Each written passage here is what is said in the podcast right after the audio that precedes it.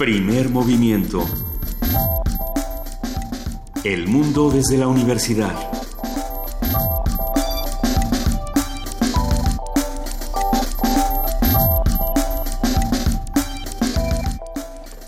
Muy buenos días, son las 7 de la mañana con 7 minutos, es martes 14 de marzo y estamos empezando con primer movimiento esta mañana.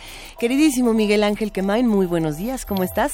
Hola, buenos días Luisa, muy bien. Muy bien, ¿listo para comenzar? Claro. Con todas las noticias espeluznantes que nos rodean. Sí, claro. Querida jefa de información, Juana Inés de esa, buenos días. ¿Cómo están? Buenos días. Pues empezando este día con un nuevo modelo educativo del cual ya platicaremos que ¿Es modelo educativo o no es modelo educativo? ¿Sirve o no sirve?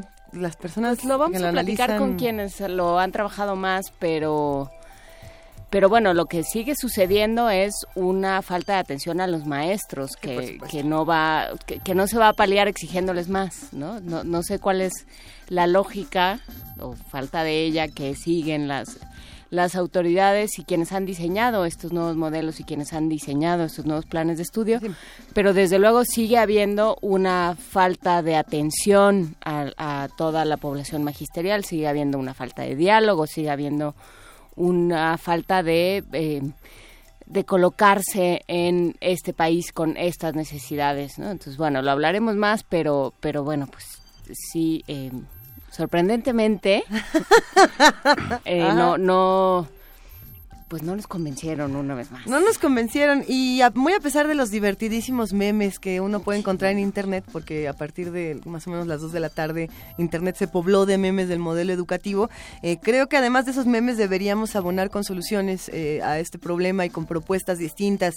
Eh, claro que la crítica es el ejercicio más sano, pero que venga acompañada de, de acciones ciudadanas para que entre todos podamos ir resolviendo este problema y viendo cómo le vamos a hacer para articular este descontento que todos tenemos. Pero bueno, por lo pronto el programa va a estar de lo más interesante, Miguel Ángel, que tenemos el día sí, de hoy. Bueno, vamos a tener la presencia en unos momentos, en unos minutos del doctor Javier Velázquez Moctezuma, quien es fundador y director de la Clínica del Sueño y de la Feria de Ciencias de la UAM Iztapalapa. Él es ex rector e investigador del área de neurociencias de la misma universidad académica y miembro del Sistema Nacional de Investigadores del nivel 3. Vamos a hablar con Alejandro Casales, compositor y organizador del concierto Audiográfica de las Américas. ¿De qué se trata todo esto? Quédense con nosotros y les vamos a contar. Tenemos una nota nacional también sí, por ahí también. que va a estar y, buena. Y, y bueno, como todos los martes va a estar con nosotros el doctor Lorenzo Meyer, que martes es profesor investigador universitario y cuyo interés es centrado en la historia política mexicana del siglo XX de la actualidad. Y bueno, vamos a, eh, a, hacerle muchas preguntas y hablar de los principales temas nacionales. Uno de ellos, si se puede someter a revisión el Tratado Guadalupe Hidalgo. Que era un tema que, que bueno, que Uy. lo va a tocar Lorenzo Meyer porque vale la pena. Vale la pena. Vale la pena también hablar esta mañana con el maestro Fernando Villaseñor, profesor del Colegio de México, especialista en Asia y África, que además siempre nos resuelve las dudas más exóticas que tenemos de los países que a veces no están tan presentes en las noticias y en los medios de comunicación. Vamos a hablar de Corea del Sur y la destitución de la presidenta Park. ¿Qué pasó aquí? Ya tiene una semana aproximadamente que la presidenta Park eh, sale de, de, su cargo. Menos, menos. O sea, está bien que no estamos Gracias. en la coyuntura, pero fue el jueves. No, lo, lo, que, lo que me parece interesante es ver qué pasó después, eh, porque tenemos muchos personajes que todavía no hemos resuelto qué les va a tocar o qué estaban haciendo. No, y deja tú cómo está esperando Estados Unidos al nuevo presidente, porque de eso dependen sus bases militares. Así Precisamente, eso todo eso lo vamos a platicar. Llama más la atención lo que va a pasar ahora que lo que pasó hace unos meses. Si bien la presidenta Park estaba metida en unos problemas tremendos de corrupción y, y de muchas otras cosas más con su compañera misteriosa, que ya nadie sabe todavía qué hace la compañera misteriosa, la es que son la amigas amiga. desde chiquitas. Ah, como es nosotras. Sus papás eran amigos y entonces ellas son amigas de chiquitas. No, ay, sus bueno. papás eran militares juntos. Ah, pues, ¿Tú pues sabes ya cómo con te eso. une eso de no, otra ya persona? con eso. Jugaban a los soldaditos. Jugaban Ajá. a los soldaditos y jugaban bien, ¿eh? Todo sí. indica que jugaban bien. Tenemos también esta mañana poesía necesaria, Miguel Ángel. ¿Ya te va a tocar? ¿O no te va a tocar? ¿A quién no, le toca? Tocó, no, le toca a Juana Inés. ¿O le toca Radio Escucha o le toca a Juana Inés? Juana bueno, Inés. ahorita... ¿Un disparejo? Yo creo que a mí. ¿Sí? Ahí vemos. Ahorita, ahorita nos ponemos de acuerdo. Lo que sí nos, lo que sí tenemos eh, como uno de los este, números fuertes de, este, de, este, de, esta, de esta emisión, es una mesa dedicada a Siria desde México y el eje es la reflexión que el doctor Gilberto Conde ha reunido en torno a Siria en el Torbellino, Insurrección, Guerras y Geopolítica, que es un libro que coordinó para el Colegio de México, en el que se reúnen pues la historia de Siria, en el, en, el mundo. Y en la voz de muchos autores, que eso es algo bien interesante, ¿no? Creo que, si no me equivoco, son aproximadamente 10 autores los que, los que integran esta, esta breve, este breve compendio de lo que está ocurriendo en Siria. Y sobre todo muy exhaustivo. Es muy exhaustivo, sí. Hay un, un, apartado interesante, ya lo iremos discutiendo, de cómo esto tiene repercusiones en el resto del mundo. Eh, y ya yo voy a empezar a desear a que si no fuera por Siria y lo que y no resolver esta situación, no tendríamos el Brexit y no tendríamos a Trump y muchas otras cosas, pero luego eh, Gilberto Conde me dice que no es cierto. Entonces vamos mejor a discutirlo con, con los expertos. Nos espera un programa muy nutrido de 7 a 10 de la mañana en el 800 60 de AM, en www.radiounam.unam.mx y en el 55 36 43 39. Es momento de que nuestro curador musical se manifieste. ¿Quién es nuestra curadora musical esta mañana? Es Dulce Wet, directora de nuestra de nuestra discoteca. Un abrazo a Dulce Wet. Y ella nos trae esta semana Gracias a la vida con Violeta Parra. ¿Qué tal? Muy buenas. ¿Cómo está? Primer movimiento. ¿Cómo están todos? Los saluda Dulce Wet nuevamente en la selección musical. Yo soy jefa de la discoteca de esta insigne institución. La discoteca se llama Joaquín Gutiérrez Eras en honor a este insigno maestro y compositor mexicano. La selección de este día tiene que ver también con la música femenina, pero ahora vamos a, a darle un giro a nuestra propuesta musical y vamos a abordar la música tradicional con tres países, Chile, Cuba, Colombia y después un guiño de ojo a Noruega, al otro lado del mundo. Empezaremos con Violeta Parra, quien este año 2017 celebra su centenario de nacimiento y al mismo tiempo sus 50 años de fallecimiento. Violeta del Carmen Parra Sandoval cantautora y pintora chilena nacida el 4 de octubre de 1917 en San Carlos, región de Chillán, centro-sur de Chile, es considerada una de las principales folcloristas en América Latina y gran divulgadora de la música popular de su país. Ella fue hija de Nicanor Parra y de Clarisa Sandoval Navarrete, de quien Violeta recordaba su afición a las canciones campesinas y folclóricas de Chile. Su disco, Las Últimas Canciones, es considerado el mejor disco chileno de todos los tiempos. Escucharemos Gracias a la Vida, música del álbum Las Últimas Composiciones de 1994 del sello ANS Records, en la interpretación de Violeta Parra. Con la palabra que pienso y declaro, Padre, amigo, hermano, y luz alumbrando. La ruta del alma del que estoy amando. Gracias a la vida que me ha dado tanto, me ha dado la marcha de mis pies cansados, con ellos anduve ciudades y charcos, playas y desierto, montañas y llano, y la casa tuya, tu calle y tu patio. Gracias a la vida que me ha dado tanto, me dio el corazón que agita su marco. Cuando miro el fruto del cerebro humano, cuando miro el bueno tan lejos del malo. Cuando miro el fondo de tus ojos claros. Gracias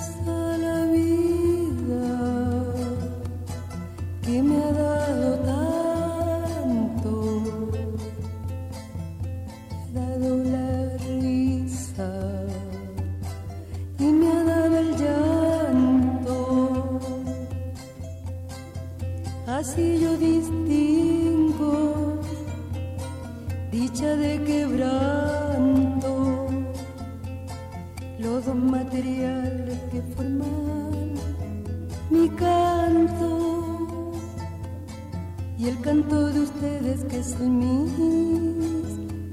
canto y el canto de todos que es mi propio canto. Gracias a la vida que me ha dado tanto.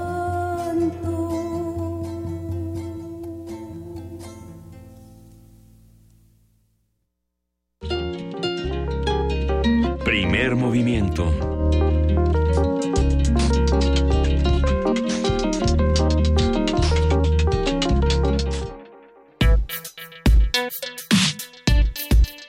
Martes de salud. Los hábitos de sueño de las personas a nivel mundial se han modificado di- debido a diferentes factores como las obligaciones laborales, no digamos la nuestra, y las actividades sociales y recreativas. Además, con la luz artificial, las horas de oscuridad han disminuido y en consecuencia las actividades diurnas se han ido extendiendo cada vez más. Estas nuevas prácticas favorecen la interrupción de los ciclos de sueño y vigilia, generando una deuda de sueño. De acuerdo con datos de la National Sleep Foundation, desde 1960 la cantidad de horas diarias de sueño ha disminuido un 25%, lo que significa que en promedio la población duerme dos horas menos que hace 40 años. Y el próximo viernes, 17 de marzo, se conmemorará el Día Nacional del Sueño, una fecha establecida por la Asociación Mundial de Medicina del Sueño, World Association of Sleep Medicine, para hacer un llamado a la acción sobre temas importantes del sueño y con el objetivo de brindar información, educación y capacitación en medicina del sueño. ¿Cuán- ¿Cuántos de los que nos escuchan o de los que estamos aquí durmieron sus, sus siete horas? ¿Son siete? Ahorita, ahorita lo vamos a platicar. Eh, Dice la productora que ella durmió tres, dos, dos, Seis. tres, cuatro, seis. Yo me eché unas sólidas cuatro. Vamos, vamos a discutir sobre el sueño, cómo se define, qué provoca, qué lo trastorna y cómo se cuida. Ya nos acompaña aquí en la cabina el doctor Javier Velázquez Moctezuma, fundador y director de la Clínica de Sueño y la Feria de Ciencias de la UAM Iztapalapa. Él es exrector e investigador en el área de neurociencias de la misma unidad académica, miembro del Sistema Nacional de Investigaciones nivel 3 y es un gustazo que nos acompañes, Javier. Bienvenido, ¿cómo Al estás? contrario, es mi privilegio estar aquí con ustedes. De vuelta aquí a primer movimiento, con mucho que platicar. Eh, no, como, como verás, Javier, no, no dormimos tanto. Eh, y, es, y es un problema para muchas cosas, pero ¿por qué es tan importante dormir? ¿Qué ocurre mientras estamos dormidos? Mira, cuando, cuando dormimos, el organismo se restaura. todo lo que pasa con la vigilia, todo lo que gastamos, todo lo que nuestras neuronas trabajan y generan desechos, todo eso se corrige durante el sueño. Entonces, si queremos tener una respuesta inmune adecuada, si tenemos, eh, si queremos tener un proceso homeostático adecuado, debemos de dormir bien. A ver, pa- yo me iría un poquito más atrás. ¿Qué entendemos por el sueño? Bueno, Porque, no es porque, dormir. o sea, entendemos lo que es la vigilia, Ajá. pero ¿qué es el sueño? Bueno, el sueño es un estado natural, periódico, reversible, donde eh, los estímulos están, la, la percepción de los estímulos está disminuido. Esta definición de, de un investigador francés hace la diferencia entre otros estados que no son sueño, por ejemplo el coma, por ejemplo la anestesia, etcétera. Entonces esto es un estado natural, periódico y fácilmente reversible, ¿no? Entonces, ¿qué pasa durante el sueño? Bueno, yo tengo un par de hermanos que no es fácilmente reversible. ¿eh? Tiene uno que pasarles por encima, más o menos. Sí, bueno, hay una amplia variedad de lo que sucede en cada uno de los seres humanos, ¿no? Pero ¿qué sucede en nuestro sueño? Como dijiste, en la vigilia, bueno, parece que todo es una sola cosa. Pero en el sueño no, en el sueño hay varias etapas. Hay una etapa de sueño ligero, hay una etapa de sueño de ondas lentas y hay una etapa maravillosa, enigmática, paradójica, que es el sueño de movimientos oculares rápidos, que es cuando se dan las ensoñaciones, que es cuando soñamos. Entonces, durante esa etapa, en, en nuestro cerebro pasan cosas muy importantes. ¿Ese es el REM? El exactamente. RM? El, el, el, el, MOR en, en, en español, español, ¿no? Movimientos oculares rápidos. Y entonces esa etapa es muy importante porque la síntesis de proteínas cerebrales, por ejemplo, se incrementa tres veces, el, desecho de, sustancias eh, de producto de la actividad neuronal también se desecha, en fin, ¿no? Entonces, todas estas etapas se tienen que dar en, ciclos de 90, segun, de, de 90 minutos, ¿no? Entonces, en nuestro caso de los seres humanos que dormimos entre 7 y 8 horas, pues tenemos como cuatro o cinco ciclos de estos. Se tienen que dar, ¿no? Se tienen que dar para que el organismo se restaure. Esta sensación que, que, que desafortunadamente ah, es rara ya de despertarnos y sentirnos plenamente restaurados, pues se debe a que sucedieron estos, estos ciclos adecuadamente y nuestro organismo está listo para la batalla, ¿no? Y, y, por ejemplo, ¿qué ocurre cuando tenemos estas siestas, estas famosas siestas de 20 minutos? Ah, eso, eso, e, esto, las siestas de 20 minutos es una maravilla. Es real, sí es funciona. Es real, claro sí que funciona. funciona. Y es altamente recomendable, ¿no? Aquí en nuestro país todavía no avanzamos acerca de los estigmas que tiene el sueño, pero en otros países, por ejemplo, Japón, Noruega, ya hay dispositivos para que la gente se quede dormida en el escritorio o cuartos para que la gente vaya a dormir sus 20 minutos para recuperarse. ¿no? ¿Cuáles son estos estigmas? Pues la, en, en, en, nuestro país y en otros países se piensa que el, el, el, trabajador que se está quedando dormido es un flojo, es un irresponsable, es un inconsciente y, y en fin, y hay mucha gente que piensa que el sueño es una pérdida de tiempo, es un lujo innecesario, en fin. Es, el sueño es la mejor inversión que podemos hacer en nuestra salud y es lo más barato del mundo. La calidad de vida está ligada a un buen dormir. ¿No? Vamos la... a poner un modelo de, de, estudio. Vamos a suponer que aquí algún integrante de primer movimiento, y vamos a señalar a uno al azar, eh, duerme cada dos horas, pero se tiene que levantar por el teléfono inteligente que le está marcando porque es un momento urgente o porque pasó una noticia o porque a lo mejor eh, tiene hijos y entonces los hijos se despiertan o porque la ciudad está muy ruidosa y entonces a lo mejor hay una construcción a dos cuadras claro. o los múltiples estímulos que uno puede recibir. ¿Qué pasa si no tenemos estas horas continuas de sueño? Bueno, eso pasa, eso pasa porque porque nosotros dejamos que pase, ¿no? Pero también puede pasar porque nosotros tenemos un trastorno de sueño y eso se ah. llama sueño fragmentado. O sea, las personas que se están despertando constantemente, ya sea porque los despiertan por cuestiones laborales, sociales, o porque tienen un trastorno de sueño, que es el insomnio, que es una de sus manifestaciones, y que se están despertando constantemente, bueno, el resultado es que ese sueño no es reparador, no es restaurador, y esa persona va a a pasarla muy mal durante el siguiente día. ¿no? ¿Cuál es el problema si no dormimos nuestras horas adecuadas? Que nuestras capacidades psicológicas se van disminuyendo. Es decir, perdemos capacidad de calcular, perdemos capacidad, perdemos autocrítica además, ¿no? Nos pasa como los borrachos que dicen, no, yo estoy aguanto, bien. estoy bien, no, no, no pasa nada. Pero ya no calculamos bien, ya no hacemos eh, operaciones finas, ya nos involucramos más en conductas de riesgo, en fin, hay ya muchos estudios que demuestran cómo a lo largo de la vigilia, a lo largo de eh, el tiempo de estar despiertos, nuestras capacidades van disminuyendo.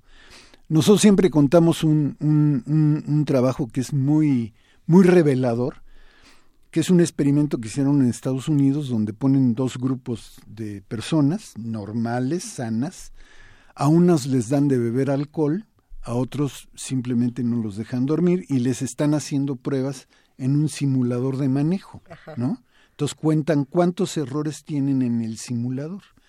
A las 18 horas de estar despiertos, los sujetos cometen el, los mismos errores que los que están legalmente ebrios.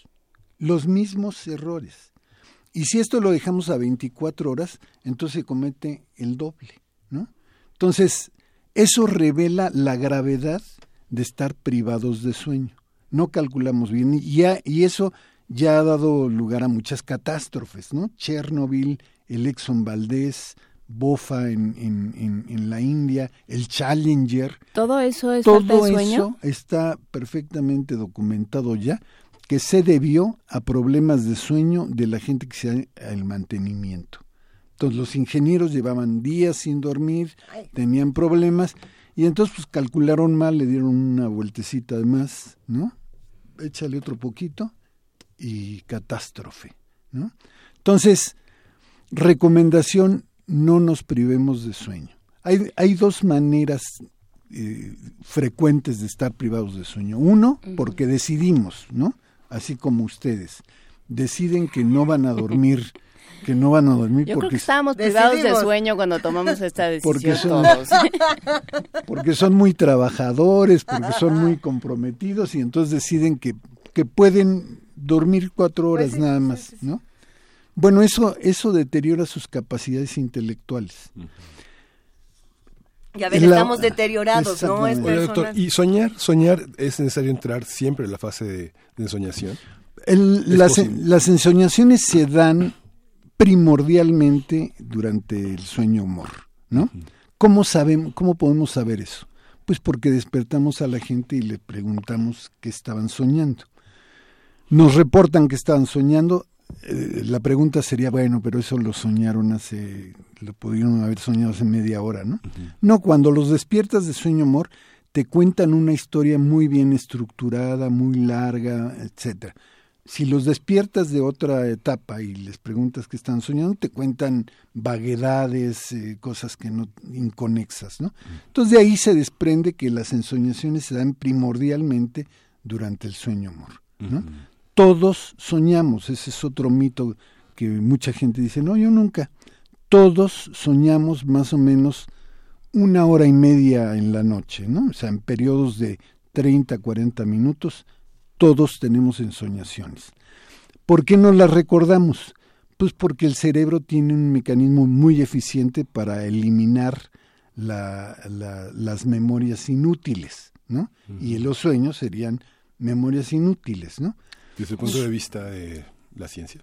Sí, o sea, solamente que tengan relevancia, alguna relevancia, nos vamos a acordar Sí. de que soñamos. Pero si no, si no tiene ninguna relevancia, haz la prueba, en 30 segundos ya te olvidaste que estabas soñando. Desde el psicoanálisis lo ven como un mecanismo de resistencia a, a la emergencia del inconsciente. Sí, bueno, uno sueña, la- las cosas que uno sueña, nada más uno las puede soñar, ¿no? Porque están ligadas a la, a la experiencia vital.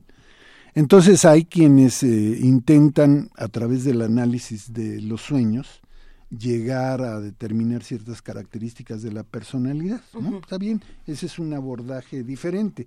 En la medicina de sueño actual, pues lo que se estudia son otras cosas, ¿no? Son los problemas respiratorios, los problemas cardiovasculares, los problemas metabólicos, en fin. Hay, hay algunas preguntas muy interesantes que nos hacen los radioescuchas. Pues Por ejemplo, lo- los puedo contestar. Relacionándolo con el asunto de los sueños que apunta bien Miguel Ángel, eh, nos dice Juan Jaso López, a ver, aunque tengamos pesadillas, el cuerpo descansa, y eso lo podemos relacionar con otra pregunta que nos hicieron por acá, donde dice, si yo tomo una siesta y al despertar me siento enferma, ¿a qué se debe todo esto? ¿No? Son, digamos que, diferentes trastornos o diferentes Sí, sí, cosas sí. del sueño.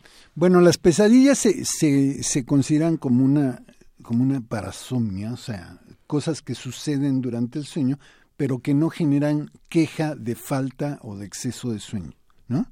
O sea, regularmente el insomnio o la hipersomnia, o sea, no poder dormir o dormir mucho, se debe a trastornos. Hay otras cosas que suceden durante el sueño, nada más durante el sueño, pero no generan queja de que me faltó sueño, ¿no? Las pesadillas son uno de ellos, los terrores nocturnos, hablar en la noche, ¿no? Que se llama, el término es noctilalia.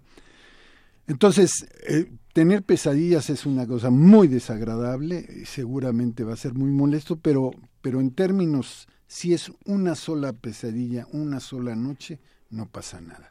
Si se repite muy frecuentemente durante la noche o durante muchas noches, entonces sí hay que ver qué es, qué es lo que está pasando. Pero se ven afectados o no se ven afectados todos estos procesos homeostáticos de los que estaba, de los que se estaban mencionando en esta conversación, al tener, digamos, sistemáticamente pesadillas, terrores nocturnos o demás. No se ha, no se ha hecho la correlación entre el contenido del sueño y la, y la efectividad fisiológica del sueño.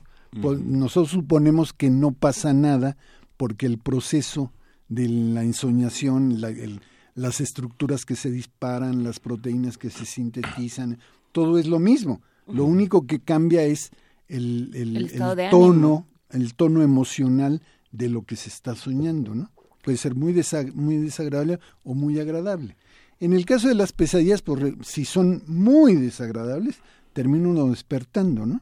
Entonces termino fragmentando el sueño. Hay otra pregunta interesante aquí que me pone de buen humor. eh, preguntan con eh, este asunto de que se te suba el muerto cuando estás dormido, eh, cuando al parecer no puedes levantarte ni hablar ni, ni moverte y piensas que hay una entidad de otro asunto, pero en realidad es tu propio cuerpo, o no lo sé. ¿Y, qué tal si no? Bueno, pero vamos a suponer que... No, este, eh, en las, eh, dijimos las diferentes etapas, ¿no? Sueño lento, sueño profundo y sueño mor. El sueño mor es cuando soñamos. Y entonces, dentro de sus características, estamos paralizados, ¿no? O sea, no tenemos tono muscular. Hay quien supone que eso, que eso sirve para que no actuemos nuestros sueños, ¿no? Entonces estamos paralizados. El tono muscular, el control muscular está anulado. Entonces, esa es una característica del sueño humor. Nosotros regularmente despertamos del sueño humor. O sea, podemos, podríamos despertar de estar en sueño lento, de estar en sueño profundo, pero regularmente despertamos de estar en sueño humor, ¿no? Y regularmente uno despierta todo, ¿no? O sea, eso quiere decir, uno se va durmiendo a pedacitos, despacito, pero uno despierta repentinamente rápidamente, súbitamente, porque eso nos ha permitido evolucionariamente protegernos de los depredadores. Los que no despertaban rápido, se los comieron y desaparecieron. Entonces los que despertamos rápido sobrevivimos. Entonces, ¿qué pasa? Despertamos, recuperamos la conciencia del entorno y recuperamos el tono muscular. ¿Pero se puede que despierte primero la cabeza?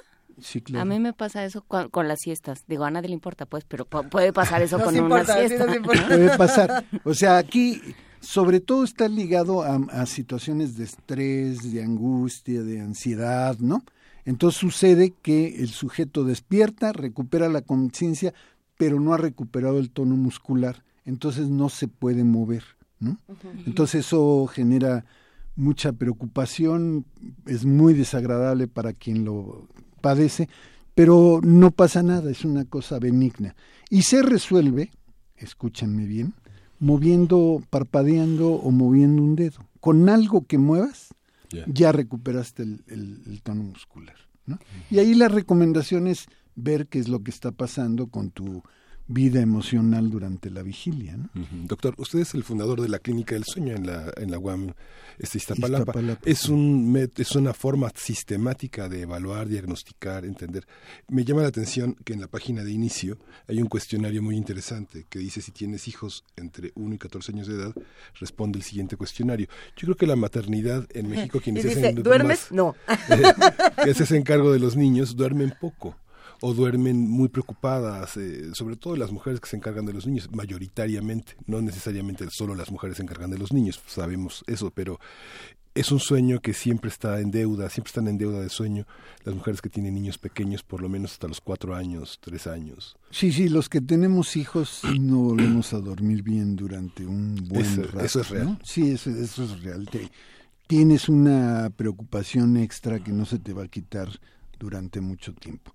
El cuestionario que estás diciendo es en realidad una, un el inicio de, del interrogatorio de los pacientes que nos llegan. ¿no? O sea, en la, en la clínica de trastornos de sueño de la UAM recibimos a todo, a todo público, está abierto para todas las personas, y ahí llegan las personas que tienen quejas de sueño, ¿no?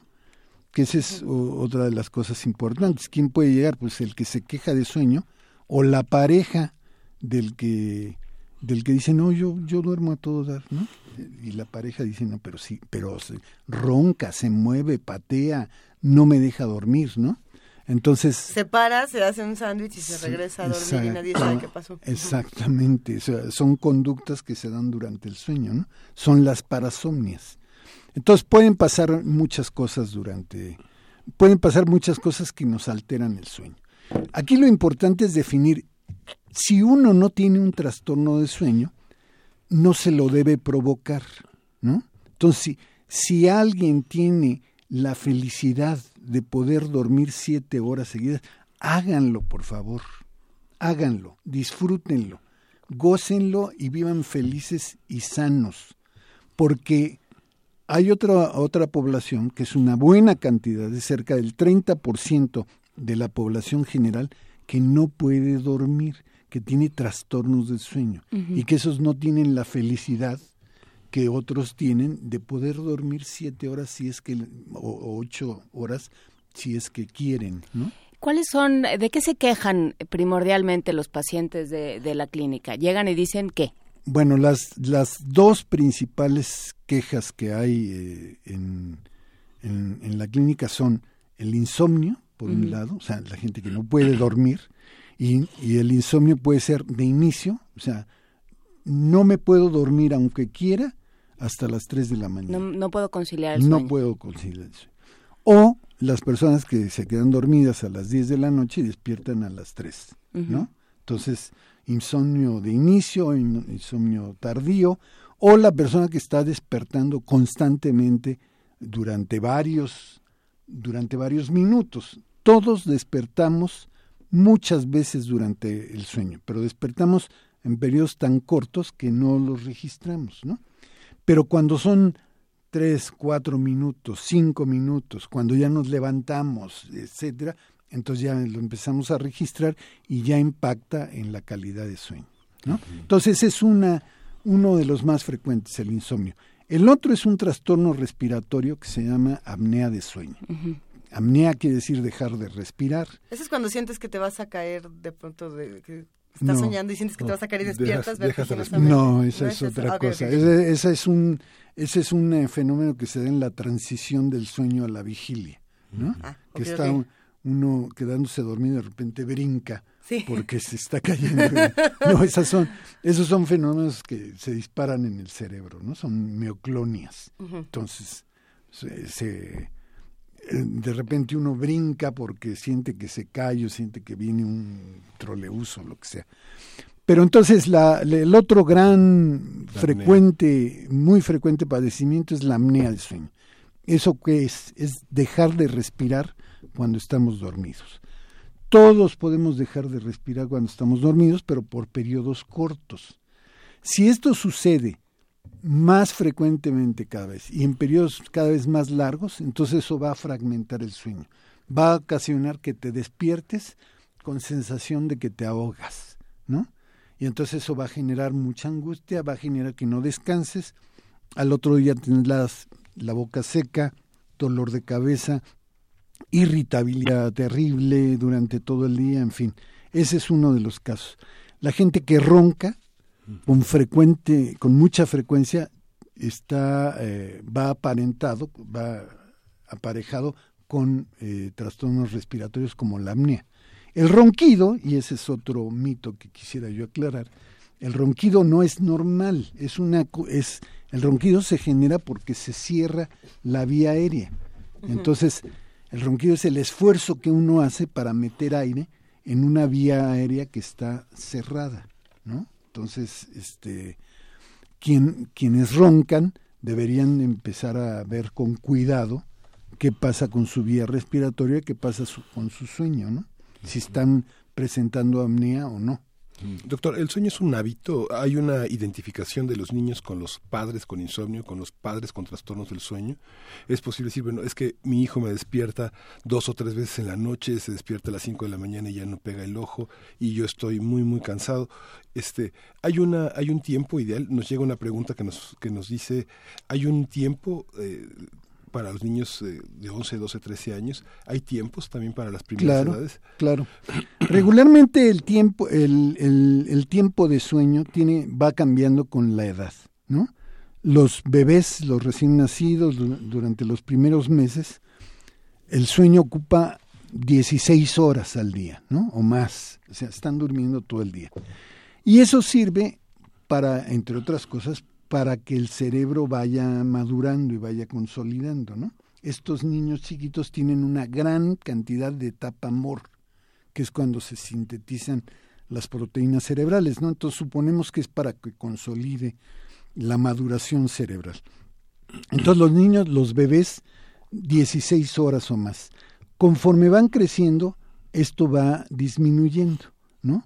Pero decía nuestro radio escucha que a los 11 años, a 11, los 11 años más o menos tienes que dormir 10 horas, 11 horas, ¿no? O sea, ya hasta los, los 16, 17 años ya puedes eh, empezar a, a- a consolidar un periodo. Pero los adolescentes tienen muy, muy desorganizado el, el ciclo de sueño, ¿no? Entonces tienen que dormir más, ¿no? Porque aquí Mayra Elizondo, por ejemplo, nos dice qué pasa con los adolescentes que piensan que no tienen que dormir absolutamente nada porque su cuerpo tiene mucho mu- mucha, Mucha energía. energía. ¿no? ¿Qué pasa con ellos? Es justamente este asunto. Es que yo creo que a los adolescentes, a los niños, a los papás, a, la- a los ancianos, hay que explicarles que tienen que dormir, que cuáles son las ventajas y cuáles son las, las necesidades que tienen que pagarse durante el sueño, ¿no?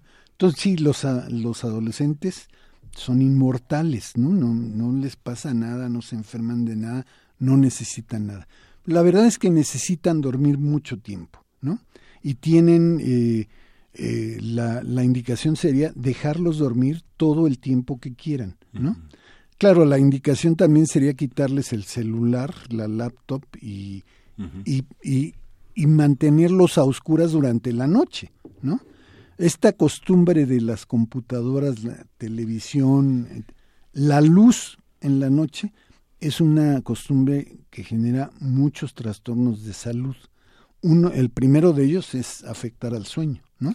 Porque es un estímulo que nos despierta. El cerebro está diseñado para que cuando haya luz estamos despiertos. Cuando hay oscuridad se liberan hormonas como la melatonina y entonces nos dormimos, ¿no? Entonces el cerebro registra esas señales de luz oscuridad.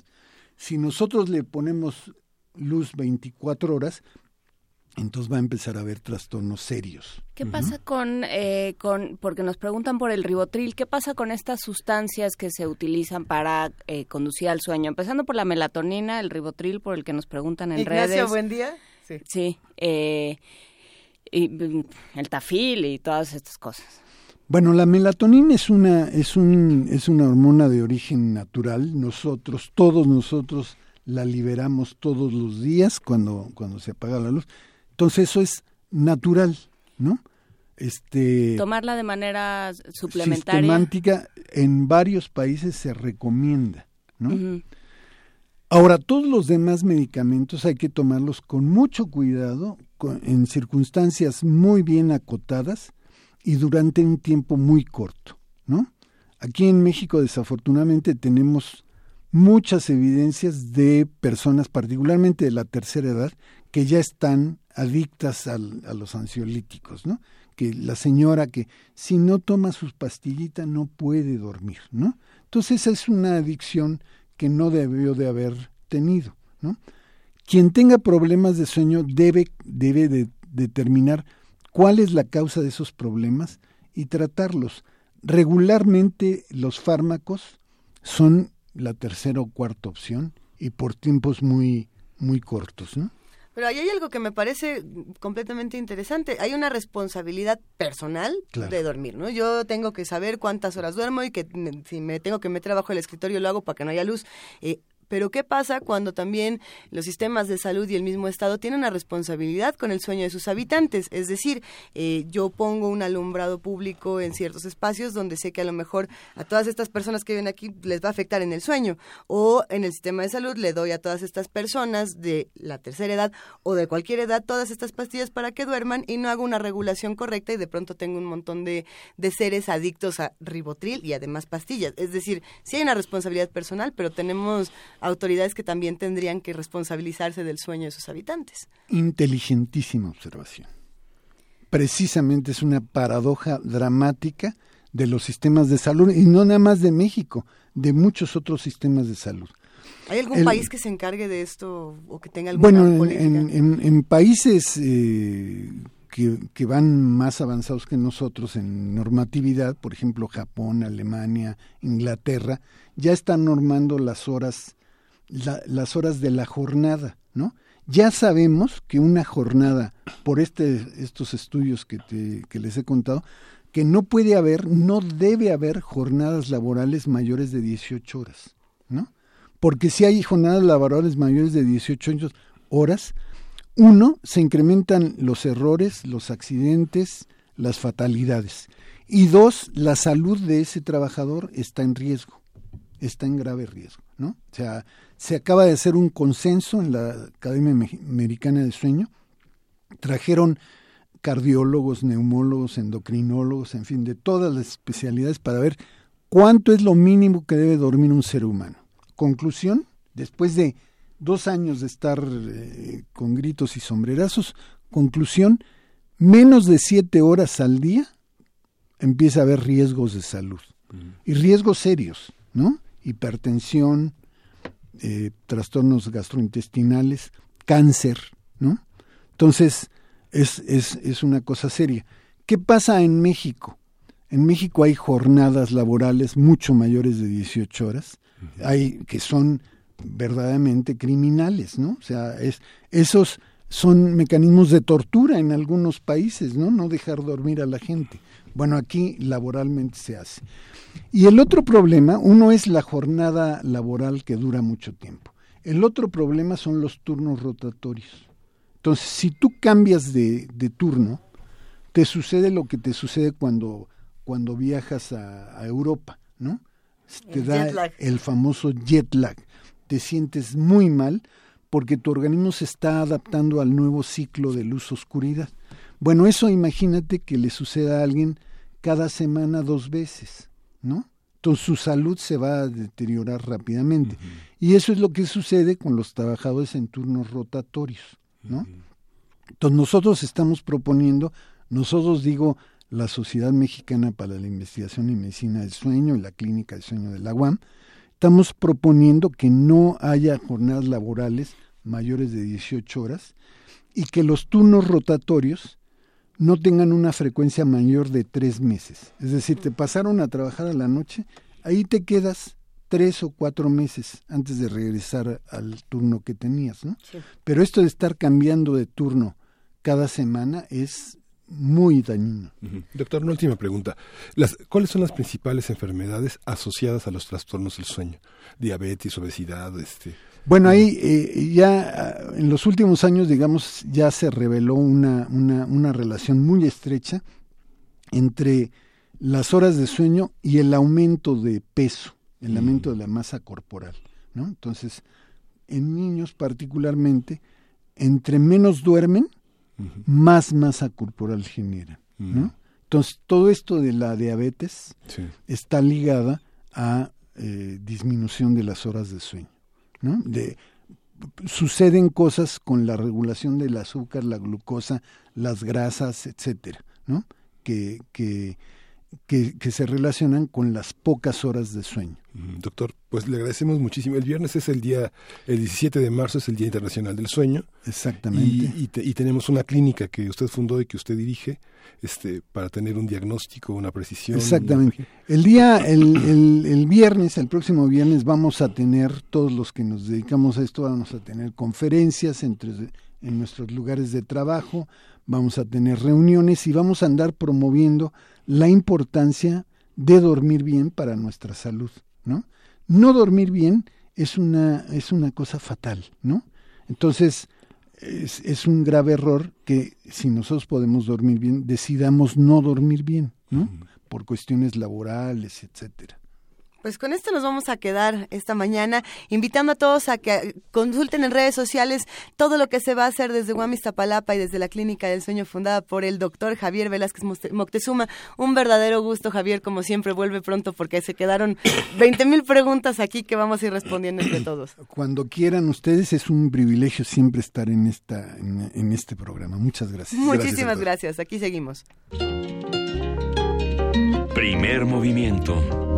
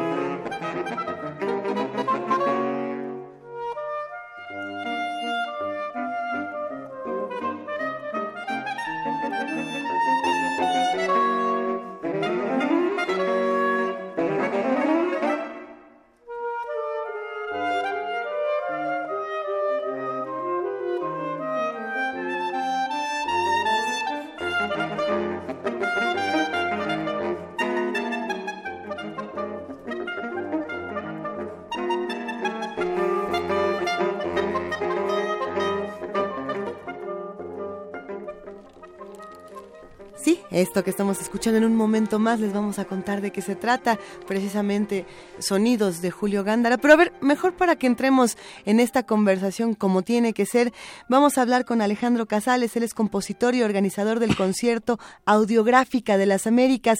Alejandro, muy buenos días, ¿cómo estás? Muy buenos días a todos ustedes, a Luisa, a Miguel Ángel y a Juana Inés. Buen día. Y a su bonito programa. Eh, ¿Cómo están todos ustedes en esta mañana? Estamos listos para platicar precisamente de este concierto, eh, con, muchas preguntas de qué se trata, dónde es. Cuéntanoslo todo, Alejandro, por favor. Bien, mira, eh, este concierto, que más bien es una muestra que lleva por nombre Audiográficas de las Américas, se organizó y se presenta como un espacio para la difusión de las nuevas expresiones iberoamericanas, que van desde la colonia hasta la actualidad el programa sonoro se va a presentar en dos conciertos, el 15 y el 22 de marzo. Y vamos a tratar de ofrecer una selección artística que va a reflejar la diversidad de estilos, géneros y diferentes culturas musicales que unen los lados del Atlántico al Océano Pacífico. Es decir, vamos a ir en un viaje sonoro de ida y de vuelta a través del tiempo. Los contenidos de los programas se van a articular en torno a una selección de obras que son de difícil interpretación y también de acceso. Vamos a tener nueve estrenos mundiales y dos reposiciones internacionales. Eso es básicamente lo que vamos a presentar en la fonoteca. Ahora, este programa de conciertos se gestó en la dentro del taller y plataforma cultural internacional que lleva por nombre Germin Acciones que dirige el maestro Luca Belcastro. Y bueno, este equipo internacional está integrado por eh, personas heterogéneas y creadores, artistas y afines a la cultura y a las ciencias sociales, que buscamos eh, ofrecer al público la, riqueza creativa latinoamericana. Se, antoja, se antoja muchísimo. Sí, porque vamos a tener compositores tanto mexicanos como latinoamericanos. Mira, de Brasil va a estar eh, Bruno Bresani, eh, va a estar de Tijuana acompañándolo un joven talentoso que es Minuit de la Croix.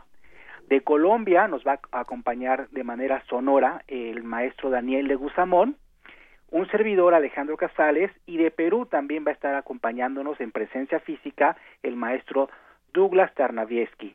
También va a estar un maestro ya muy conocido por todos los mexicanos que es el talentosísimo maestro Eduardo Sotomillán.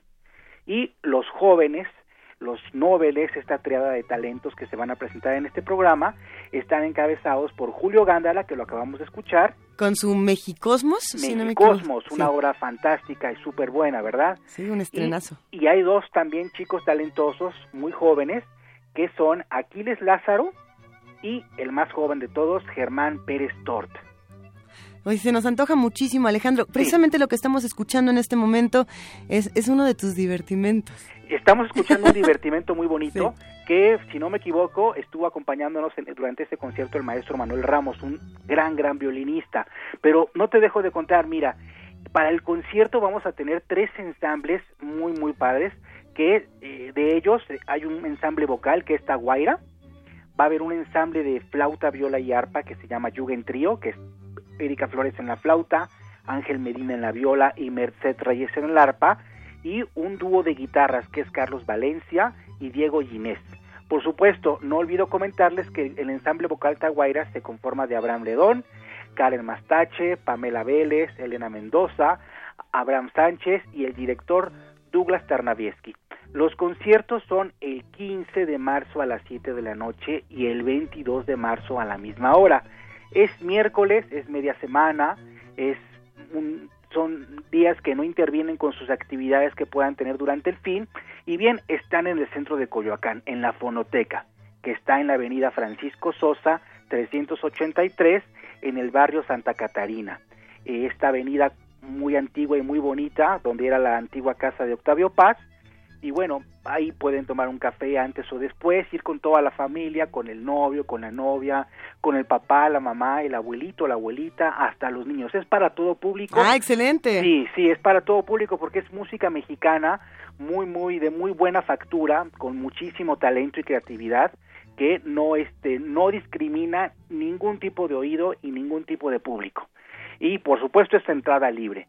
Toda la información está contenida en la página de la fonoteca, pero bueno, ¿qué más puedo yo comentarles sobre esta gran actividad para, para que tenemos para los, para los días de marzo? Mm, podría agregar que tenemos estrenos fuertísimos, críticos, como los que va a presentar Bruno Bresani y Minuto de la Cara. Tenemos reposiciones interesantísimas como la de Eduardo Soto Millán y tenemos finalmente la gran presencia de un arpa que es la máxima expresión y la más hermosa de toda la música, ¿no? Que va a ser el ensamble Jugend 3 durante el, concierto del 22 de marzo. Pues qué delicia, Alejandro Casales. Estamos precisamente consultando toda la información en la página de la Fonoteca, la cual ya compartimos en nuestras redes sociales. Eh, esta invitación se nos antoja a todos y cada uno de los que estamos por acá porque es para todos. Te mandamos un grandísimo abrazo y nos vemos el fin de semana. Por favor, eh, nos vemos el 15 y el 22. Eso. ¿Sí? Y es para todo público, no falten y un super saludo a todos, a los radioescuchas de primer movimiento y estamos escuchándonos. Un gran abrazo Alejandro, nosotros seguimos aquí con el divertimento. De regreso, hasta luego. Hasta luego.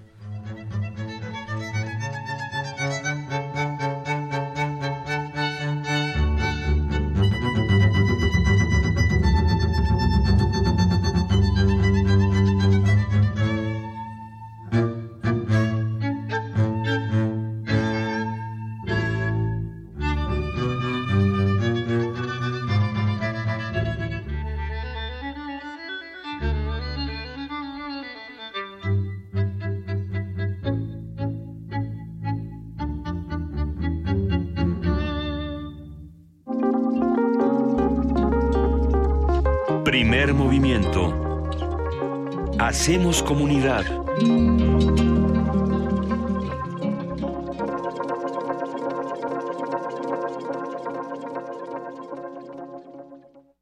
Corte informativo.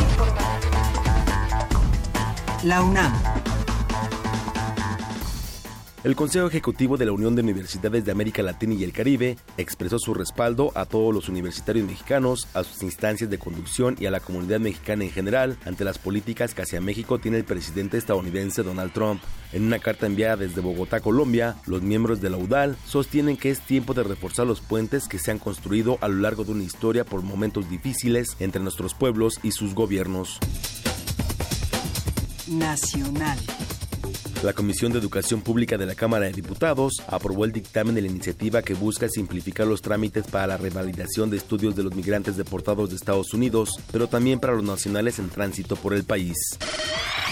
Humberto Roque Villanueva, subsecretario de Gobernación, aseguró que Estados Unidos no cuenta con un proceso lógico de deportación. Nuestros mexicanos prefieren en este momento seguir su vida en Estados Unidos por razones laborales, por razones educativas y en general por otro tipo de razones.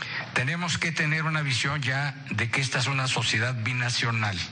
De ninguna manera podemos exigirle al que se encuentra allá que tenga alguna actitud específica hacia su propio país, ni tampoco podemos ser omisos a lo que hacemos en nuestras propias fronteras. Por su parte, Pablo Escudero, presidente de la mesa directiva del Senado, manifestó que los connacionales que viven en Estados Unidos requieren de resultados rápidos y concretos. Se requieren ahorita son resultados rápidos. Eso, de eso se tratan estas reuniones, de tener resultados concretos, rápidos y de cómo nos acompañamos en este tema que no tiene banderas, que no tiene colores, para ayudar a nuestros paisanos que la están pasando muy mal. Ardelio Vargas, comisionado del Instituto Nacional de Migración, dio a conocer que el número de repatriados provenientes de Estados Unidos en los primeros meses de este año ha disminuido con respecto a las cifras del mismo periodo de 2016. Sin embargo, yo les diría, en enero, fíjense ustedes, el, el año pasado recibimos 14.200 repatriados. Este año recibimos 13.662, o sea, 540 repatriados menos. En febrero recibimos el año pasado 15.647. En febrero de este año recibimos 12.123.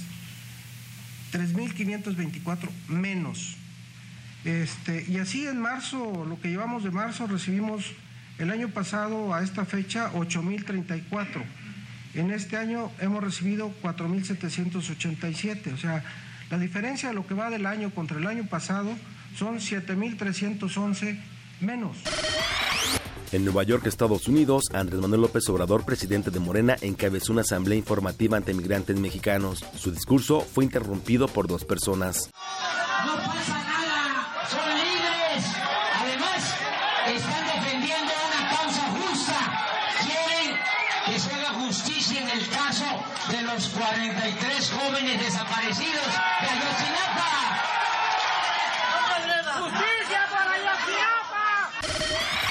El gobernador de Veracruz, Miguel Ángel Yunes, aseguró que la detención de Flavino Ríos no es una venganza política. Aclaró que no hay ningún show mediático, sino aplicación estricta de la ley.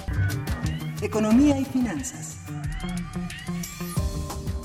José Antonio Emit, secretario de Hacienda, reconoció que México no tiene espacio fiscal para enfrentar las medidas en la materia de Estados Unidos. Agregó que el gobierno tiene la meta de reducir la deuda que representa el 50% del Producto Interno Bruto. Internacional. Autoridades de la costa este de Estados Unidos ordenaron la cancelación de vuelos programados debido a la llegada de la tormenta de nieve Estela. Habla Bill de Blasio, alcalde de Nueva York. Lo más importante es que todos los neoyorquinos deben mantenerse fuera de las carreteras por su propia seguridad, teniendo en cuenta las temperaturas gélidas y la enorme cantidad de nieve que podía caer en un corto periodo de tiempo. El Departamento de Saneamiento hará lo suyo para tratar de mantener las calles despejadas. Si necesitan viajar, usen el transporte público si es posible. Pero lo mejor que pueden hacer es mantenerse en sus hogares. Un día como hoy. En 1879 nació el científico alemán Albert Einstein. Después de la Segunda Guerra Mundial, el físico se convirtió en uno de los líderes del movimiento por un gobierno mundial. Teoría especial de la relatividad, teoría general de la relatividad, investigaciones en la teoría del movimiento browniano y la evolución de la física son algunas de sus publicaciones más reconocidas. Hasta aquí el corte, en una hora más información.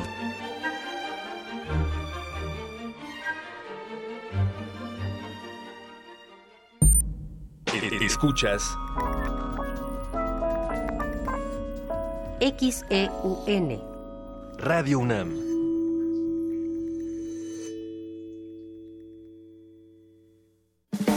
En descargacultura.unam encontrarás mucha cultura para llevar. Novedades. Disfruta el texto Beber un cáliz, en voz de su autor, Ricardo Garibay. Murió a las 5 de la mañana del sábado. Sábado 9 de junio, hace tantos meses menos tantos días, conozco bien la cifra. Aunque para mi manera de contar su dolor, de verlo, verlo, verlo, las cosas ocurrieron a lo largo de la noche del viernes. Visita www.descargacultura.unam.mx. De las vistas de Salvador Toscano a la época de oro.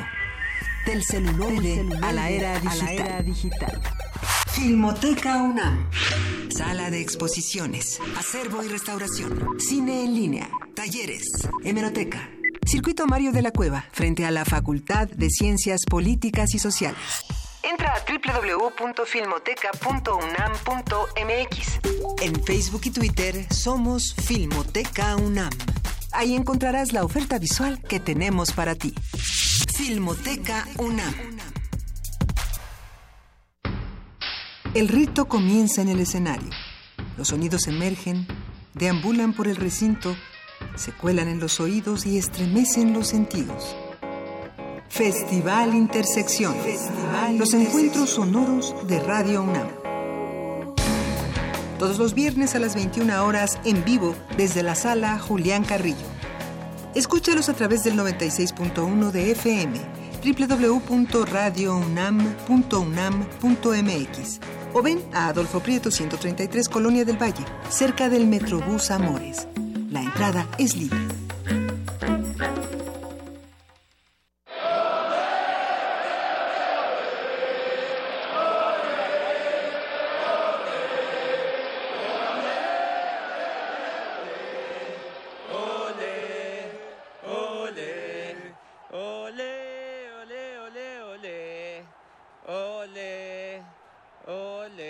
Participación nada funciona. Este 2017 necesitamos ser parte del juego. Instituto Electoral del Distrito Federal. Como los pulpos, los escritores son más sabrosos en su tinta. Una producción del Instituto de Energías Renovables de la UNAM. Lunes y miércoles al mediodía por el 96.1 FM. Radio UNAM. La música nace de la efervescencia. De los giros del mundo. Es un cuerpo tornasol. Transmuta de la psicodelia al obscuro. El Festival Intersecciones trae para ti la música del trío ALU. Un trance que te llevará de lo progresivo a lo clásico. Viernes 17 de marzo, 21 horas, Sala Julián Carrillo de Radio UNAM. Ven y fusiónate. Carmen, Carmen, tiquitaca patlaque no pa constitución y catonagua camanal. Kena, no pane julito to derechos guantlachque moneki tichihuase y catonagua camanal. Nochi mase huatlatoli tengamati pan México y huicalipati queja castilteca camanali. Kena, nochi te mexicanos. No pa gobierno tlenir república que nechtian y tlacuiloli no pa constitución política para 68 mase huatlatoli tlenochi México. ¿Quieres saber qué dijimos? Visita www.go.mx diagonal inali. Instituto Nacional de Lenguas Indígenas, Secretaría de Cultura, Gobierno de la República. Mi mejor anzuelo es la seducción. Elijo a mis víctimas, me gano su confianza, las llevo a mi apartamento y, finalmente, al interior de mis entrañas.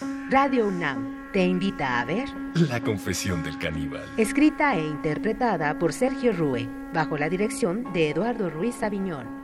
Todos los lunes de marzo a las 8 de la noche en la sala Julián Carrillo de Radio UNAM. La entrada es libre. Radio UNAM. Sumérgete en la música del planeta.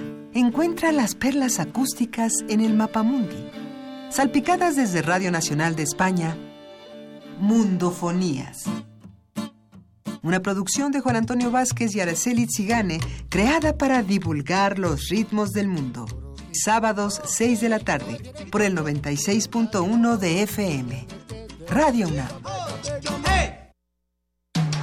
Búscanos en redes sociales, en Facebook como Primer Movimiento UNAM y en Twitter como P Movimiento o escríbenos un correo a primermovimientounam@gmail.com. Hagamos comunidad. Son las 8 de la mañana con 10 minutos de este martes 14 de marzo y estamos aquí en la segunda hora de primer movimiento. Miguel Ángel Quemain, Juan Inés de Esa y Luisa Iglesias, listos para seguir comentando eh, todas estas eh, eh, preguntas, todas estas dudas que nos han mandado en redes sociales, los que hacen comunidad con nosotros. Un gran abrazo para todos. sí, pues habrá que ir a estas clínicas del sueño para seguir respondiendo tantas dudas porque había desde sueños lúcidos, pesadillas, toda clase de males que están muy entretenidos en redes sociales.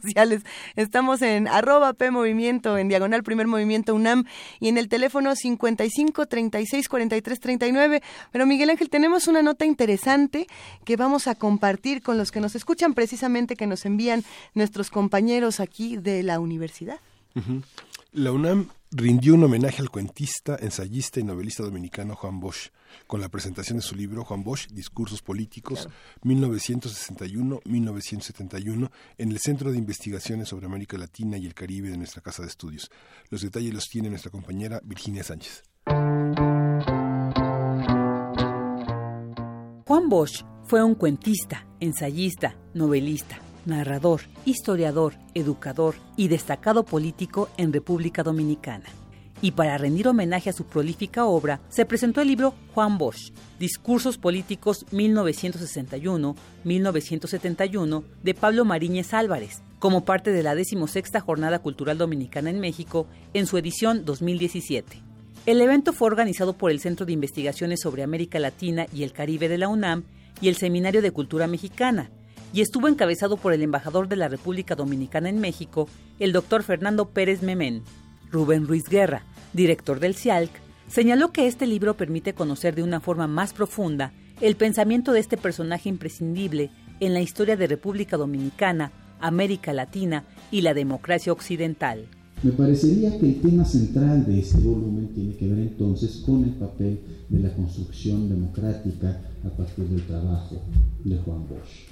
Y ese, insisto, es un tema fundamental, es un tema central. Juan Bosch fue un gran luchador por instaurar la democracia, pero no fue lo que algunos podríamos denominar un democratófilo teórico. Fue alguien que luchó, que vivió por que se pudiera establecer la democracia, porque este fuera un sistema imperante en una sociedad que había sido sumamente lastimada por el ejercicio autoritario del poder y que de alguna manera estaba buscando la posibilidad, la manera de poder construir una nueva vida para todos los habitantes, para toda la gente, para todos los miembros de esa sociedad, de esa comunidad.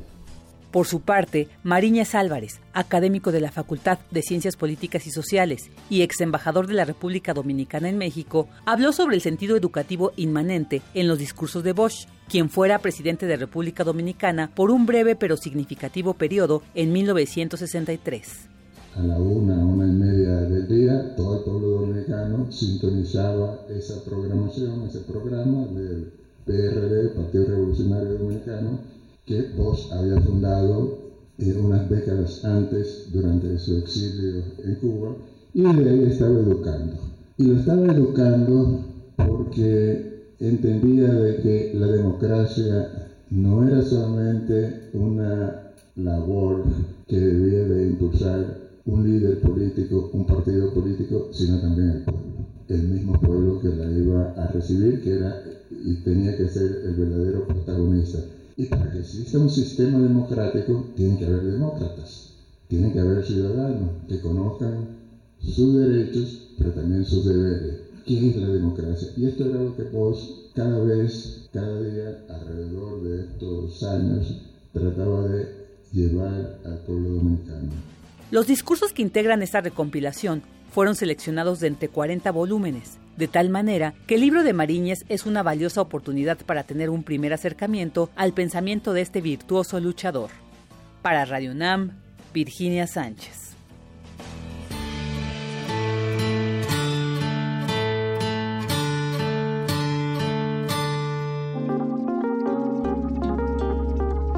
Primer movimiento. Hacemos comunidad.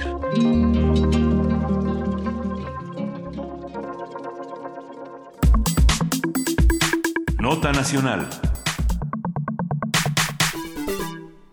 Nota Nacional y como cada martes, eh, los martes cada 15 días, está con nosotros Lorenzo Meyer. Es martes de Meyer. ¿Cómo estás, Lorenzo? Buenos días. Muy buenos días. Pues aquí, listo para participar. Eh, ¿Tú también quieres que nos regresen Texas o qué, qué es lo que está sucediendo, ¿Qué Lorenzo? pasó, Explícanos. Lorenzo? Bueno, eh, el día de ayer en un noticiero, en el noticiero de Carmen Aristegui, un abogado, Guillermo Hamdan Castro, señaló que él había estado trabajando y sigue trabajando, no nada más él, sino un grupo, eh, en la elaboración de documentos que pueden ser presentados eh, al Tribunal de la Haya para declarar inválido el tratado de 1848. Ese tratado eh, que conocemos como el de Guadalupe Hidalgo, en virtud del cual, pues, eh, México se desprende, el México de entonces, de la mitad de su territorio como resultado de haber perdido la guerra eh, que se inició dos años antes, en 1846, con los Estados Unidos. Según eh, esta eh, propuesta, que debe de ser presentada no por eh, eh, individuos, sino que tiene que ser presentada por un país, por el gobierno de un país, y ahí está uno de sus problemas, convencer al gobierno mexicano de que lo haga. Eh, yo tengo serias dudas de que se logre, pero en fin, se trataría de argumentar que ningún tratado hecho eh, por la fuerza después de el eh, uso de la fuerza de una eh, derrota militar es válido que los tratados son eh, documentos en los cuales se comprometen dos partes en igualdad de circunstancias por voluntad propia. Pero cuando alguien tiene su capital ocupada por un ejército enemigo, pues eh, realmente no es posible decir que hubo una libre voluntad.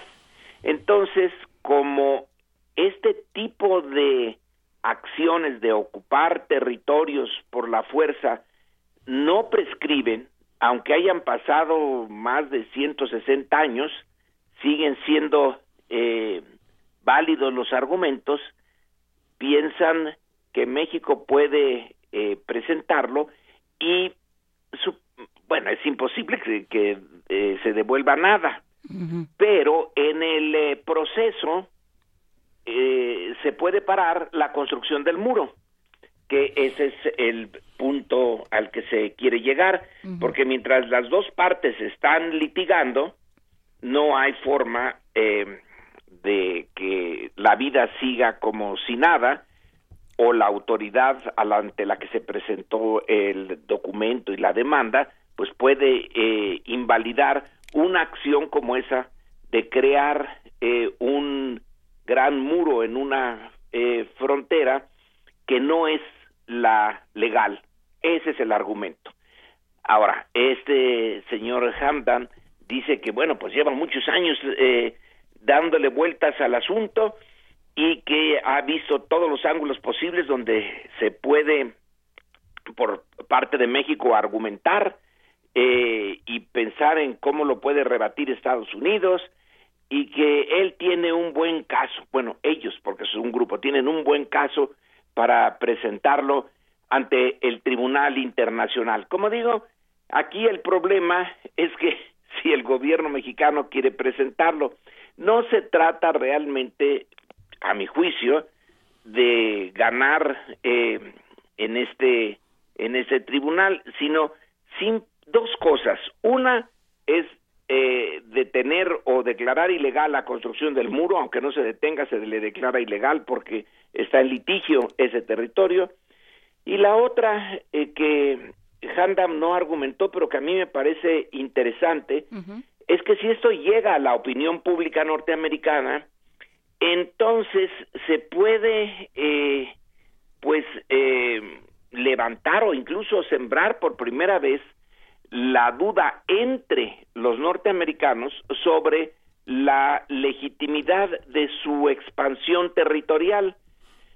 Porque eh, los eh, estudios hechos sobre la imagen que tienen los norteamericanos de la guerra con México es eh, muy vaga en el mejor de los casos y en el peor y que es la mayoría de los casos ni siquiera se han enterado de que hubo una guerra.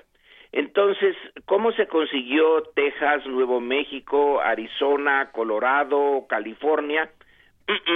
Eh, más o menos tienen idea de que hubo una ola expansiva eh, de norteamericanos, en buena medida eh, influida por la migración europea, y que el oeste se conquistó. Y entonces está la figura del cowboy y de esa eh, visión legendaria de cómo eh, un pueblo lleno de energía y dinamismo eh, se extendió por esas eh, praderas y algunas montañas hasta llegar al Océano Pacífico y establecer lo que hoy es Estados Unidos. Que en el ínterim se llevaron ahí algunos indios, bueno, pues sí, eso más o menos lo tienen consciente, ¿eh?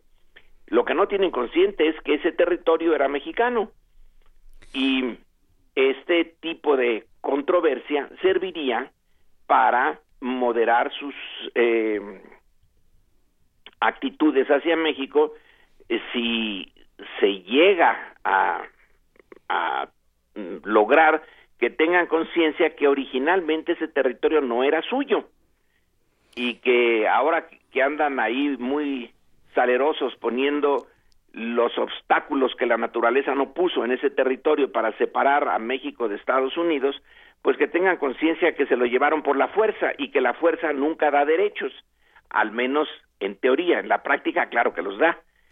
Y ese es el, eh, digamos, la lucha de Guillermo Handan eh, y los y los suyos.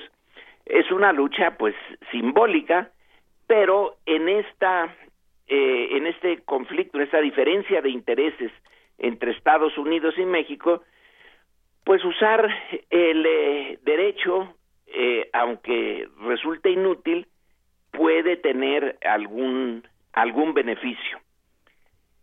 Pero eh, eso nos mete en otro problema que no vio Hamdan, Hamdan eh, y que nosotros sí deberíamos de ver, al menos hacia el interior de, nosotros mismos como país. Y es que eh, ese norte mexicano, la pregunta es, original es, ¿era mexicano?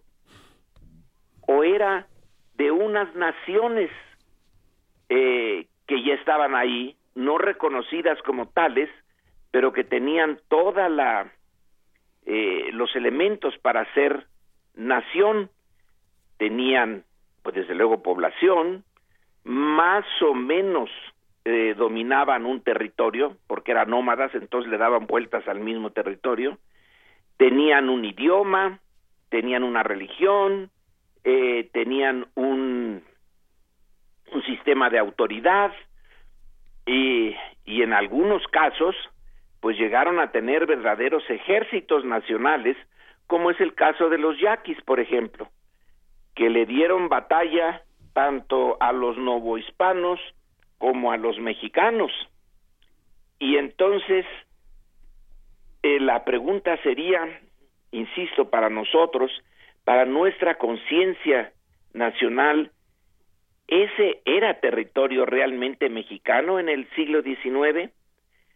No era norteamericano, eso es obvio, pero ¿era nuestro o era de ellos?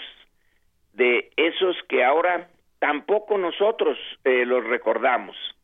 ¿Cuántos mexicanos están en condiciones de aceptar y de tener conciencia de que por un largo tiempo allí dominaron otras organizaciones sociales que ni hablaban español, ni eran cristianos, ni creían en México. Eh, ¿Y qué significa eso?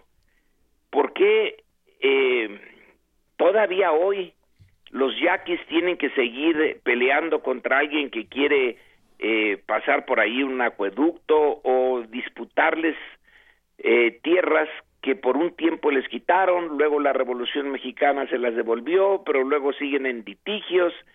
eh, y que además están asentados a los dos lados de la frontera de la de la frontera formal entre México eh, y Estados Unidos o los pápagos que tienen eh, la misma problemática de estar divididos por esa frontera que no es la suya.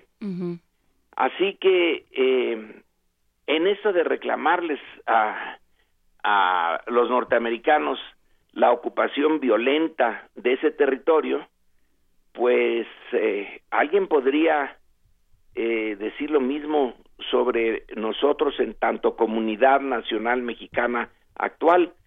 ¿No nos apropiamos también de ese territorio? Por supuesto, y creo que es, es interesante lo que planteas, eh, Lorenzo, no en términos de lo que se vaya a lograr o no, eh, porque, porque claro, la, el ángulo de la, de la nota ha sido, no se va a lograr nada, ¿no? Ha sido como el, la respuesta eh, en general. Pero, pero sí es interesante esto que dices, no, no se va a lograr nada, pero probablemente no se logre nada, pero se logra poner ciertos temas, poner el reflector, poner el seguidor sobre ciertos temas.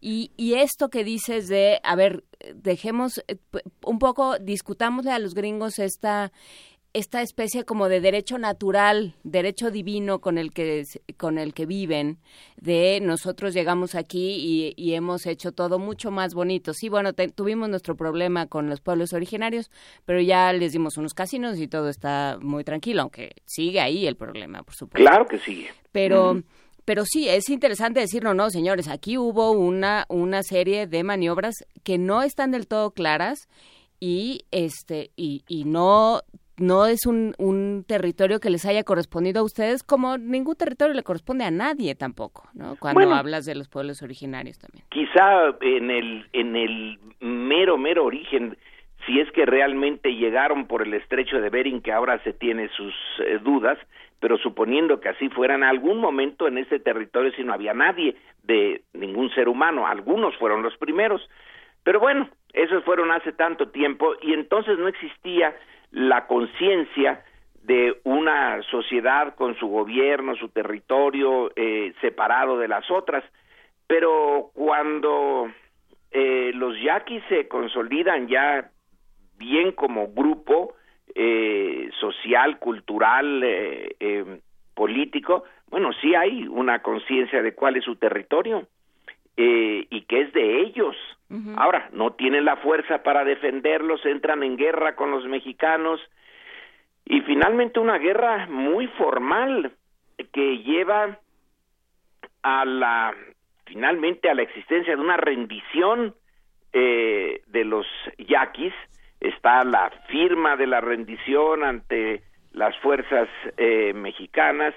Luego viene esa eh, forma tan brutal de llevárselos a fuera de su territorio y llevarlos, deportarlos a otras zonas en donde iban a morir realmente, eh, y sigue la guerra todavía después de la Revolución Mexicana, sigue la guerra contra los yaquis, y a pesar de que durante un tiempo fueron eh, fuerzas que sirvieron bajo las órdenes de Obregón, luego los sonorenses mismos en los 1920 eh, otra vez desatan la lucha y hasta emplean a la naciente aviación mexicana para bombardearlos. Claro que no tenían la capacidad de bombardeo que tienen ahora, pero pues no estaba muy lejos de lo que está pasando en el Medio Oriente hoy, al menos en ganas no les faltaron de hacer eso, no pudieron, pero tenemos que, eh, que asimilar también el hecho de que como nación mexicana nosotros también estamos montados en una serie de violencias y de expropiaciones de territorio y de sometimiento de, eh, de otras naciones. Pero en fin, ahora que piensan eh, mandarle este documento muy bien redactado a Peña Nieto para que luego él eh, se sirva presentarlo ante tribunales internacionales, bueno, pues eh, yo creo que eh, estaría bien como gesto, como símbolo, y para eh, picarle la cresta a los norteamericanos que bajo Trump están haciendo todo lo posible porque México sea su enemigo preferido, un enemigo eh, al que le señalan mil defectos, pero que como es muy débil, pues no puede eh, defenderse bien. Bueno, que se defienda simbólicamente y claro, todo eso son simbolismos, no va a, a cambiar nada en una eh, relación internacional donde lo que cuenta es el poder, porque pese a que haya Naciones Unidas y tribunales de la Haya, etcétera, al final de cuentas en el sistema internacional, eh, más que en los sistemas internos, la fuerza es la última eh, razón de la política, sigue siendo así. Y bueno, pues los americanos podrán poner su eh, muralla, que espero les cueste muchísimo, eh, más de lo que están calculando eh, ahora, y que les cree problemas entre la presidencia y el Congreso, eh, que haya quienes se opongan, quienes no quieran venderle el eh, terreno al gobierno federal para que haga la, eh, la muralla y se em, envuelvan en conflictos legales y les pase todas esas cosas, pero eh, ahí México, bueno, pues es el país eh, sin eh, suficiente poder y es poco lo que puede hacer, pero hay que poner nuestro nuestro reclamo. Por lo la menos otra hay que tener las discusiones. y la otra cosa es la del exgobernador de Chihuahua que dice que las coordenadas de la frontera están mal hechas. Esa tiene mayor sentido. ¿Cómo? A ver, si se, si se puede si se puede probar este señor Patricio se me va el nombre completo fue gobernador de Chihuahua.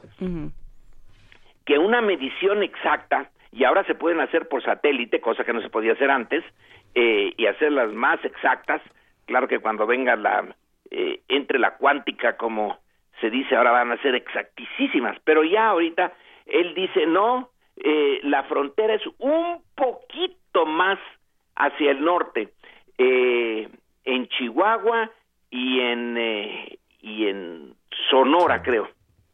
Entonces son nada más unos cuantos kilómetros pero suficientes para decir que donde se piensa hacer el muro no es realmente territorio norteamericano. Por unos cuantos kilómetros pero es territorio mexicano. Más o menos como lo que ocurrió con el chamizal. Eh, claro que el chamizal era muy chiquito, pero eh, como ahí el río Bravo dio una vuelta que no debía de haber dado, después de que se llegó a, decir que esa era la frontera, un cacho eh, quedó dentro de Estados Unidos por caprichos del río y costó Dios y ayuda que los norteamericanos aceptaran el laudo internacional para devolverlo. Esto empezó en el siglo XIX y terminó durante el gobierno de López Mateos cuando finalmente eh, lo devolvieron. Si mal no recuerdo fue durante el gobierno de Eisenhower también. Entonces, eh, en este caso eh, de Chihuahua se dice, no, están mal hechas los agrimensores o los ingenieros que hicieron el cálculo lo hicieron mal. Y tenemos que exigirles eh, no la devolución de lo que se llevaron durante la guerra del 46 al 48, sino una medición exacta, que las matemáticas no mienten y que nos deben esos eh, kilómetros y que resulta que es donde van a poner la frontera, la muralla. Así que ese puede ser que prospere eh, más si es que realmente el gobierno mexicano quiere echarse ese trompo a la uña de despertar todavía más el encono de Trump pero darnos la satisfacción de que hicimos todo lo posible por ponerle piedras en el camino al nuevo presidente de Estados Unidos. Sí, no sé si, si nos convendría más tener una posición diplomática un poco más fuerte, fuerte que estar buscando argucias legales, pero bueno, eso, eso ya es otra otra es que historia. se pueden tener las dos cosas. Bueno, es cierto. Hagamos las dos cosas. Y por supuesto, discutámoslo. Muchísimas gracias, Lorenzo Mayer, por estar con nosotros esta mañana. Muy buen día. Un abrazo. Hasta dentro de dos semanas. Hasta dentro de dos semanas. Gracias, Lorenzo. Primer movimiento.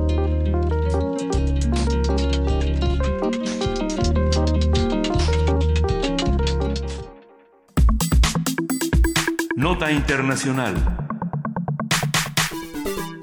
El viernes pasado, la Corte Constitucional de Corea del Sur confirmó la destitución de Park Geun-hye como presidenta de ese país, consecuencia del escándalo de corrupción en el que se involucró, del que estábamos precisamente hablando al principio de este programa. El Parlamento surcoreano le retiró del cargo en diciembre en lo que se hacían las averiguaciones. Ahora el Tribunal surcoreano anunció la decisión parlamentaria definitiva, tomada de manera unánime, para destituir a Geun-hye y terminar así con este periodo de crisis política. De acuerdo con Lee Jung-mi, presidenta de la Corte Constitucional, Park fue removida porque sus acciones constituyen un grave atentado al espíritu de la democracia y al Estado de Derecho. Con esta medida se abrió la convocatoria para elecciones presidenciales en los próximos 60 días con los miembros de la oposición en la cima de las encuestas. No es que uno se emocione con este tema, pero, pero sí, y más porque ya está con nosotros Fernando Villaseñor, profesor del Colegio de México, especialista en Asia y África, para comentarnos esta nota y todo lo que se dice de la vida democrática de Corea del Sur. Muy buenos días, Fernando, bienvenido de vuelta, ¿cómo estás? Muy bien, pues como siempre muy contento de que me hayan extendido esta invitación. Me encanta estar en este espacio y además dándole seguimiento a una serie no solo sobre Corea, sino una serie de noticias que habíamos comentado en los meses anteriores, ¿no? nos preguntábamos qué iba a suceder. Bueno, hoy es el día con algunas de las respuestas para ello. A ver, a ver cómo vamos respondiendo todos estos temas, porque nos había, la última vez que nos vimos nos quedamos con una cantidad eh, abrumadora de preguntas. Así es. Bueno, eh, antes que nada, yo creo que para situar esta noticia tendríamos que ubicar a Corea en tres contextos que son tres círculos eh, con un mismo centro. El primer nivel, diría yo, es lo que está ocurriendo al interior de Corea. Un segundo nivel en la relación con Corea del Norte.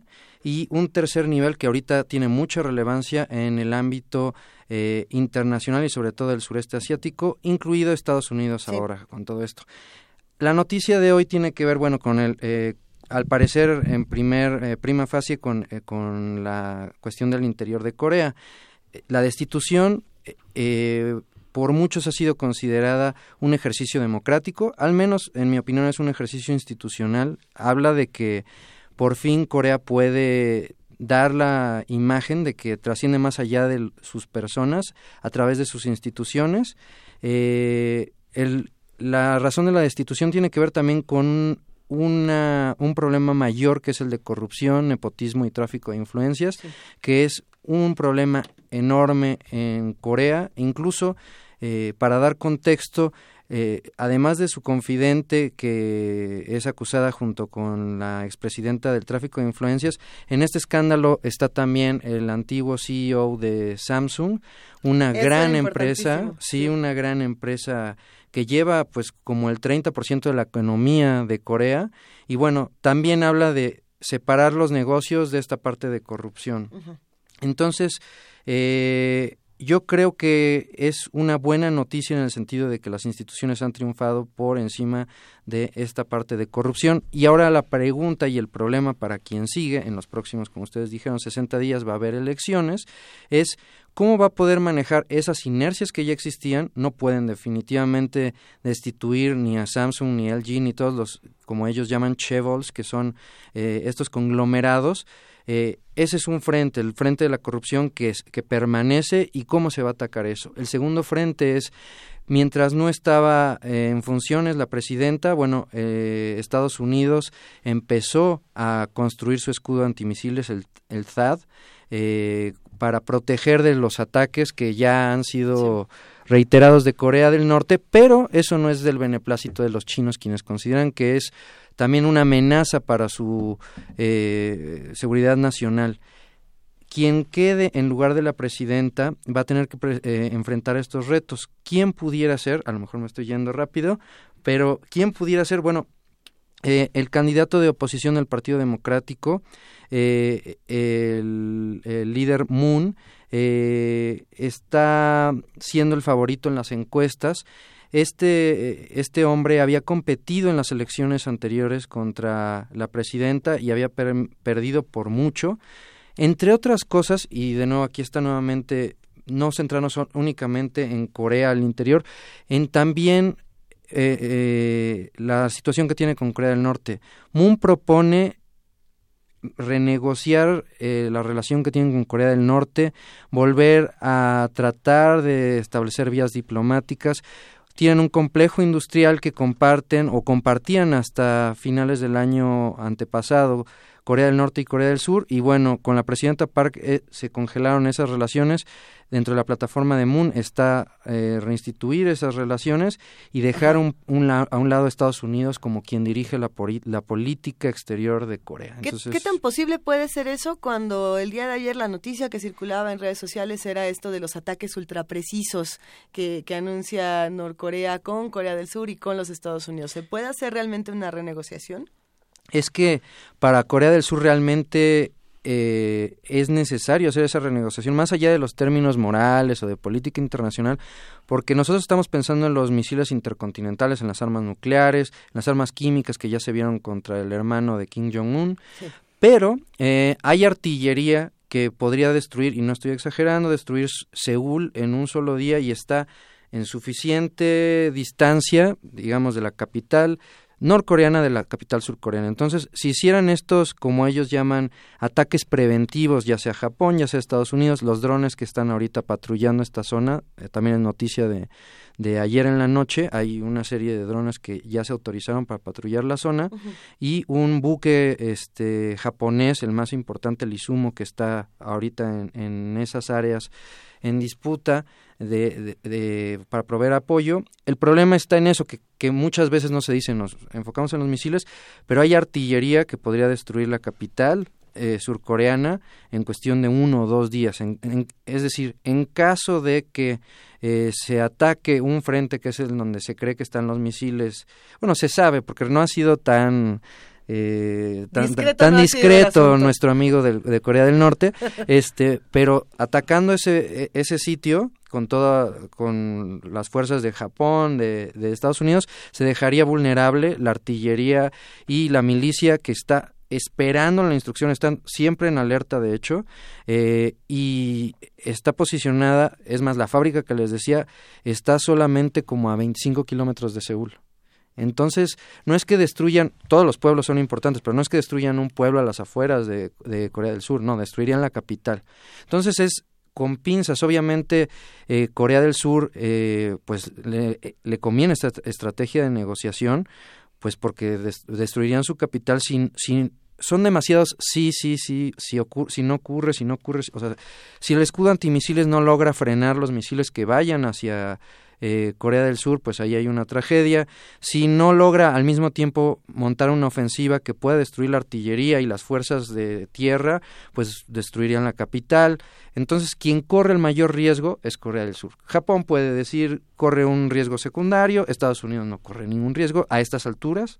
A lo mejor en un año se dice que ya podrían completamente desarrollar la, la precisión, pero a estas alturas Estados Unidos verdaderamente no corre riesgo pero Corea del Sur definitivamente. Entonces, por eso, obviamente, eh, pues la estrategia es la de calmar esos ánimos. Y si además sumamos que China está boicoteando a, en este momento, el, eh, el turismo y exportaciones de Corea del Sur, porque le preocupa que hayan aceptado este escudo antimisiles porque consideran que es intervención norteamericana, pues la verdad es que pobres personas están llevando todas las de perder y en muchos casos ni siquiera ellos eligieron el conflicto, ¿no?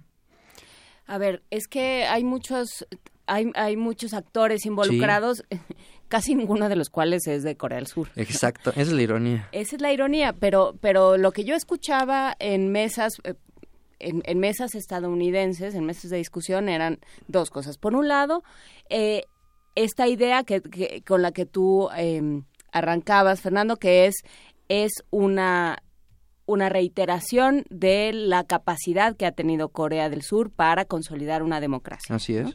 Esto con el papá de la misma Park no hubiera sucedido. Definitivamente no. Es la primera vez que se puede pensar en que esto suceda en Corea del Sur y eso habla de que han ido consolidando en muy poco tiempo un régimen democrático.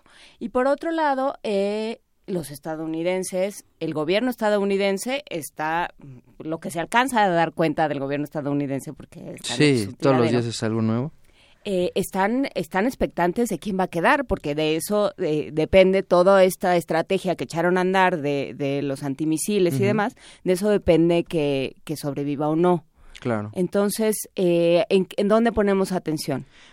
A pesar de que, como acabo de comentar, el candidato que probablemente vaya a ganar eh, las elecciones busca una postura más conciliatoria, eh, sí se ha analizado por varios eh, think tanks y por algunos politólogos eh, que, que, respeto bastante, que aún así este no es el momento en el que se podrían echar para atrás, cuando menos con el sistema antimisiles. Esto ya implicó eh, un gasto enorme para Estados Unidos, un gasto también importante para Japón. Entonces, si no habría represalias ya no contra Corea del Norte, sino contra Corea del Sur, porque tendrían que pagar el que se regresaran y se reubicaran. Esto ya pasó en Japón. Eh, cuando se pusieron las bases militares para la protección del sureste asiático uh -huh. y Japón ha tenido que estar pagando incluso es de las frases comunes después de la de vamos a construir un gran muro de, de Trump es que los japoneses paguen por eso entonces Seúl bueno, la capital eh, y el gobierno surcoreano no está en posibilidad de indemnizar en caso de que les dijeran ya no queremos que intervengan, lo queremos resolver de otra manera. Por eso comentaba que quien quede, yo creo que va a quedar eh, el líder del Partido Demócrata como eh, el nuevo presidente, pero quien sea que quede, va, la va a tener muy complicada porque ya los intereses internacionales me parece están por encima de las posibilidades locales, de las posibilidades nacionales de actuar de, Corea. En pocas palabras, no creo que puedan decidir eh, obviamente van a tratar de negociar con Corea del Norte, pero no van a poder quitar el escudo antimisiles, no van a poder quitar la avanzada, la protección, eh, que se supone que es en sus intereses, pero curiosamente aquí es una vulneración de soberanía, porque ellos buscan resolverlo, bueno, quizás buscan resolverlo de otra manera, como se estaba resolviendo hace 12 años, que es con intentos de renegociación. Además, otro, otro dato, hay por lo menos eh, como 300 mil personas secuestradas de Corea del Sur en Corea del Norte y también se teme por la seguridad de esas personas que en negociaciones se decía, bueno, poco a poco se van a ir regresando a Corea del Sur esos, esos, esos nacionales, pero aquí pues con este hombre este Kim Jong-un se corre el riesgo de que si se genera su desagrado pues hay una ejecución masiva de esos nacionales, ¿no? Moon Jae-in tiene alguna relación interesante con Samsung, ha dado alguna opinión eh, de cómo se podría recuperar alguna estrategia económica, eh, reconciliarse, eh, seguir peleados. ¿Qué, ¿Qué, pasa con ese lado tan interesante de los otros que gobiernan Corea del Sur? Claro que sí. Se ha dado una respuesta, pues, tradicional. en la, Corea es un país eminentemente confuciano y no nada más como algunos otros que México es mayoritariamente católico. No, allá incluso en la forma de gobernar y en la forma de las empresas tiene que ver mucho con ese confucianismo.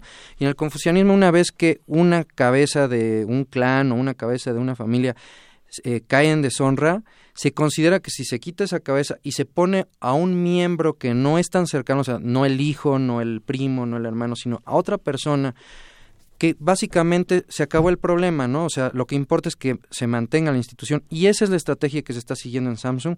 Se está eligiendo eh, como sucesor a alguien que no tiene ninguna relación con, eh, con el anterior eh, directivo uh -huh. y, bueno, la idea tanto de Park como de Moon, los dos han expresado esto, es que eso va a permitir que la empresa que quede al margen de la corrupción. Nosotros tenemos más experiencia en eso y sabemos que pues hay prestanombres y hay...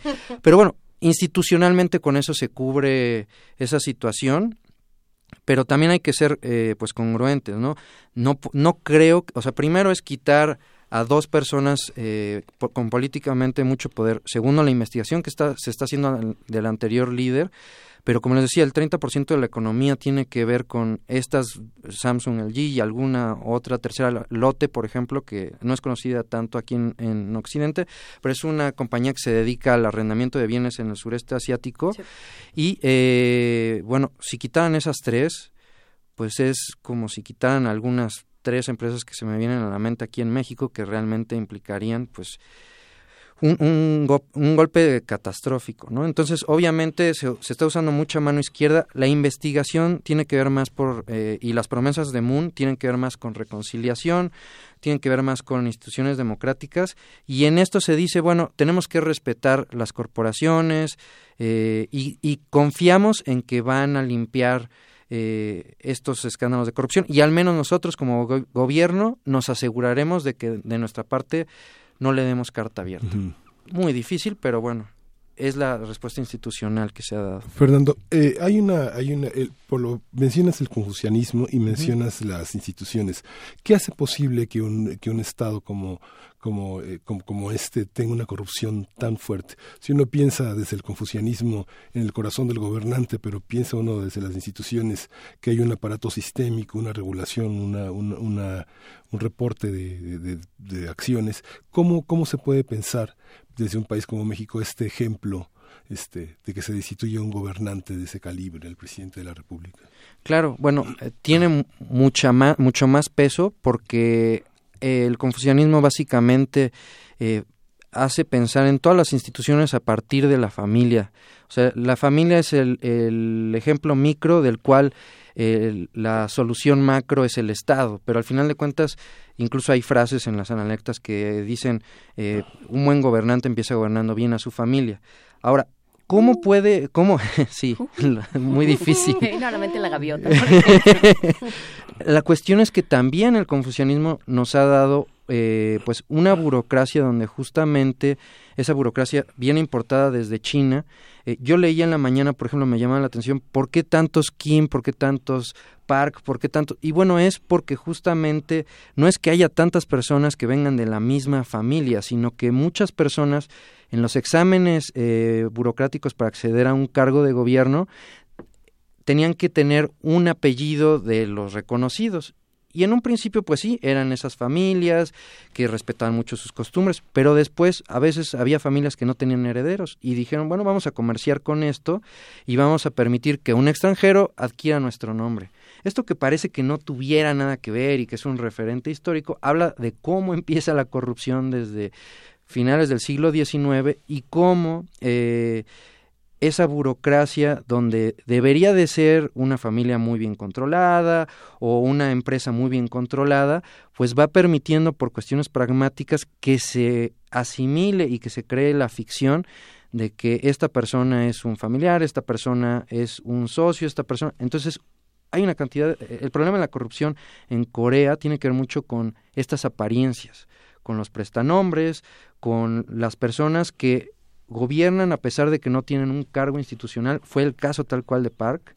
Eh, con su confidente que era pues hija de un líder espiritual y para la cual no tenemos una palabra exacto no no tenemos una palabra para nombrarla, o sea, su amiga, su confidente. Sí, yo yo tengo que usar pleonasmos porque pues la verdad no no no es que no tiene un cargo oficial, o sea, es, es la amiga tal cual, eh, hija de un líder religioso que es también amigo de, de, su padre, pero habla justamente de que están gobernando personas que eh, institucionalmente no están eh, previstas. La idea de Moon y la ilusión que tienen muchos coreanos es que ahora no sea así, que no sea un gobierno de apariencias, de un gobierno de personas que se supone que, sino de personas que son democráticamente electas, que son eh, eh, electas también por, eh, por sus méritos, y no estas cuestiones de apariencias que dentro de lo bueno del confucianismo también dan lugar a esto malo. Importa más quién aparezca ser el líder, quién aparente ser la persona que está gobernando que quien realmente lo hace.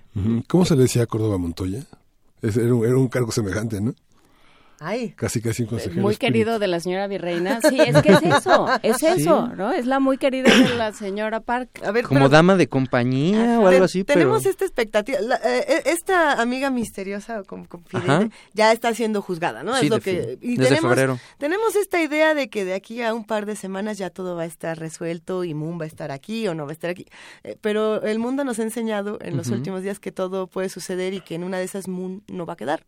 ¿Qué pasaría si no queda para cerrar un poco esta, esta charla? Claro, si no queda, bueno, hay algunos otros candidatos, todos definitivamente se están distanciando y es lo lógico de la plataforma que tenía este Park. Eh, eso dicen, pero bueno. Eso dicen, ya, ya veremos el momento que, que tomen el gobierno. Yo creo que justamente eh, no hay tantas familias, o sea, ¿quién podría ser, un, entiendo más o menos hacia dónde va tu pregunta, si, si el riesgo que teníamos con, con el clan Park este, pudiera pasar a alguna otra este, oligarquía con nepotismo y etcétera, no hay tantas, tendría que ser alguien justo del grupo de Samsung o del grupo de LG y el escrutinio está sobre ellos. Sería, digo, todo puede pasar. En, estos tiempos todo puede pasar, pero salvo que fueran alguno de estas tres grandes eh, eh, conglomerados, este Samsung, LG o Lotte, que también pudiera alguien de ellos lanzarse, porque también algunos de sus miembros están implicados en la política. Si no fuera así, eh, de todas maneras, me parece que la transición democrática sí más o menos seguiría en torno. Si en dos meses vengo aquí y les digo, ¿qué creen? El antiguo líder o CEO de Lotte. Entonces sí, la historia se va a repetir probablemente. Pues, vamos a tener que estar muy atentos a lo que está ocurriendo en Corea del Sur, así como lo que está ocurriendo en Corea del Norte y en los Estados Unidos y en esta relación interesantísima que se está dando en la geopolítica internacional. Eh, queridísimo Fernando Villaseñor, muchísimas gracias por acompañarnos una vez más y pues nos tendremos que ver muy pronto. Claro que sí, muchas gracias nuevamente. Hasta pronto. Nos despedimos por ahora con música.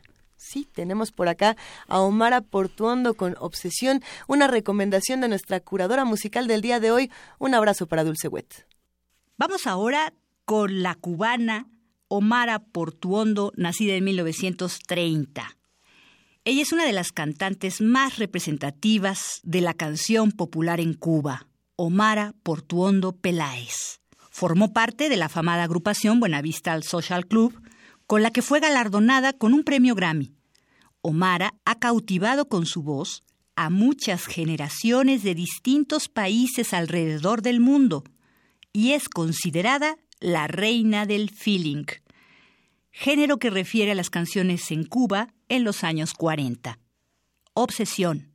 Escucharemos Obsesión, música del álbum Dos Gardenias, del 2001, del sello To Me Music con Omar Portuondo en la voz y Juanito Martínez a la guitarra. Por alto está el cielo en el mundo,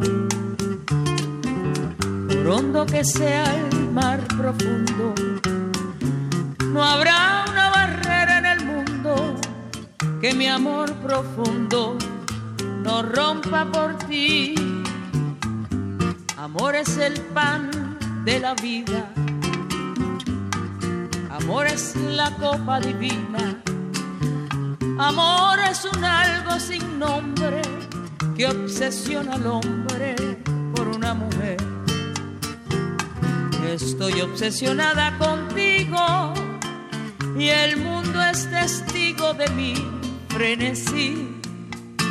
Por más que se oponga el destino, serás para mí, para mí. Por alto está el cielo en el mundo, por hondo que sea el mar profundo. No habrá una barrera en el mundo que mi amor profundo no rompa por ti.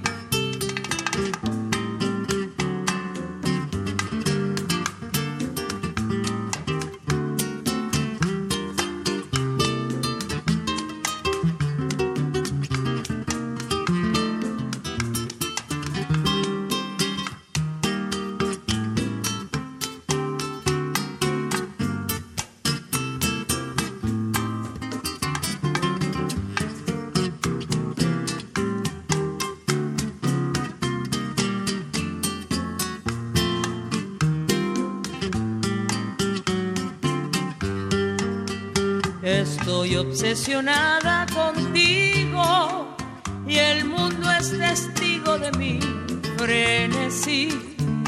Por más que se oponga el destino, serás para mí, para mí. Por alto está el cielo en el mundo, por hondo que sea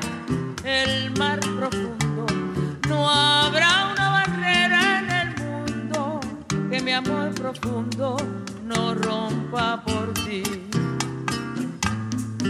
No rompa por ti. No rompa por ti.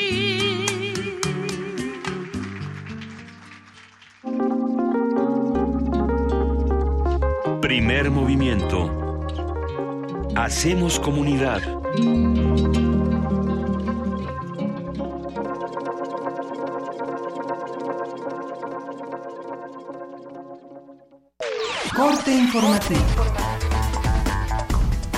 La UNAM. La UNAM y la Universidad Politécnica de Madrid desarrollarán doctorados conjuntos relacionados con las telecomunicaciones, la ingeniería biomédica y la mecánica, así como con el medio ambiente, sustentabilidad y restauración del patrimonio arquitectónico y urbano. El título será reconocido por ambas instituciones con el objetivo de formar a profesionales de alta calidad para el sector geoenergético y en respuesta a la reforma energética, la UNAM y la Universidad de Alberta, Canadá, acordaron desarrollar de manera conjunta una serie de programas académicos. Con estas estrategias, también se busca promover la investigación relacionada con la exploración y explotación de geoenergías de forma sustentable e impulsar la colaboración internacional. Nacional. El gobierno de la Ciudad de México, la Asamblea Legislativa y el Partido de la Revolución Democrática crearán un frente común para defender la primera constitución de la Ciudad de México, al señalar que la controversia y acciones de inconstitucionalidad interpuesta a casi 40 artículos representan el oscurantismo de quienes no reconocen los derechos. Habla Manuel Granados, consejero jurídico de la capital. Yo creo que tiene, tiene la Corte también... Eh, en sus manos este esquema y nosotros haremos valer que tenemos la razón de que no hay una violación constitucional y que en dado caso que haya alguna modificación, pues la Corte también tendrá que dar la salida, porque al final del día no hay en este momento un esquema claro. México se encuentra reprobado en el tema de gobierno abierto debido a que no hay mecanismos que apoyen a los ciudadanos para incidir en la información que solicitan hacia dependencias. Habla Yoli García Álvarez, coordinadora nacional de organismos garantes del Sistema Nacional de Transparencia. Economía y finanzas. La ministra de Exteriores de Argentina, Susana Macorra, recomendó a México apuntar su economía hacia Sudamérica. Pero también es cierto que en esta realidad que tiene México, ha entendido que quizás ha mirado demasiado hacia Estados Unidos y ha descuidado en algo el vínculo hacia el sur y este, como tal es una oportunidad para todos nosotros. Internacional. La jefa de gobierno escocés, Nicola Sturgeon, anunció que solicitará permiso al Parlamento regional para convocar a un referéndum de independencia del Reino Unido en 2018. Tomaré los pasos necesarios para que Escocia tenga elección al final de este proceso una lección de seguir a Reino Unido en un duro Brexit o volverse un país independiente, capaz de asegurar una asociación real de iguales con el resto del Reino Unido y nuestra propia relación con Europa. El viceprimer ministro de Turquía, Numan Kurtulmuş, anunció la suspensión de relaciones de alto nivel con Países Bajos. Quiero compartir algunas de las precauciones con ustedes. En primer lugar, se decide que el embajador holandés en Turquía, que se encuentra ahora de baja, está imposibilitado de viajar a Turquía hasta que las cuestiones que hemos planteado se hayan resuelto. Esto significa que tiene prohibido volver a Turquía. En segundo lugar, en relación con el proceso de a partir de ahora, las relaciones de alto nivel y reuniones regulares entre los ministros de mayor nivel y funcionarios están en suspenso hasta que los Países Bajos compensen la situación. Jorge de León Duque, procurador de Derechos Humanos de Guatemala, aseguró que el Estado es responsable de la muerte de 40 jóvenes en un albergue de ese país. A la par está la puerta y, las ventanas. Es decir, si hubiera habido algún grito que seguramente eh, lo haber habido, era sumamente fácil abrir. Aquí hay cuestiones, reitero, que será el ente criminal, no nos haremos nuestra investigación en el tema de derechos humanos, pediremos indudablemente los informes y habrán condenas del caso. Pero aquí indudablemente, eh, sin hacer mucho análisis, aquí el Estado es el responsable de la muerte de estas niñas.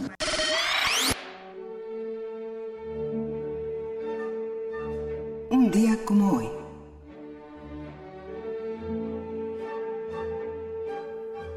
En 1804 nació el compositor austriaco Johann Strauss, reconocido por crear numerosos valses. Tuvo gran éxito en Europa, pues sus piezas fueron del gusto de la nobleza. Murió en 1849 debido a escarlatina.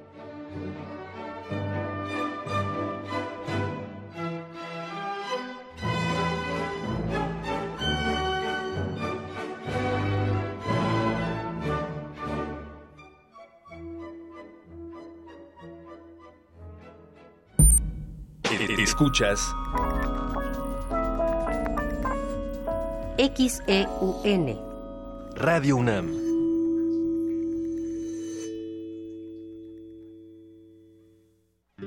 El siglo XVI, conocido como Cinquecento, es un heredero del humanismo que funda la estética de lo extraordinario y nunca es menos clásico que cuando piensa qué es clásico. Te invitamos a participar en Invocación del Último Renacimiento, el Renacimiento Insólito.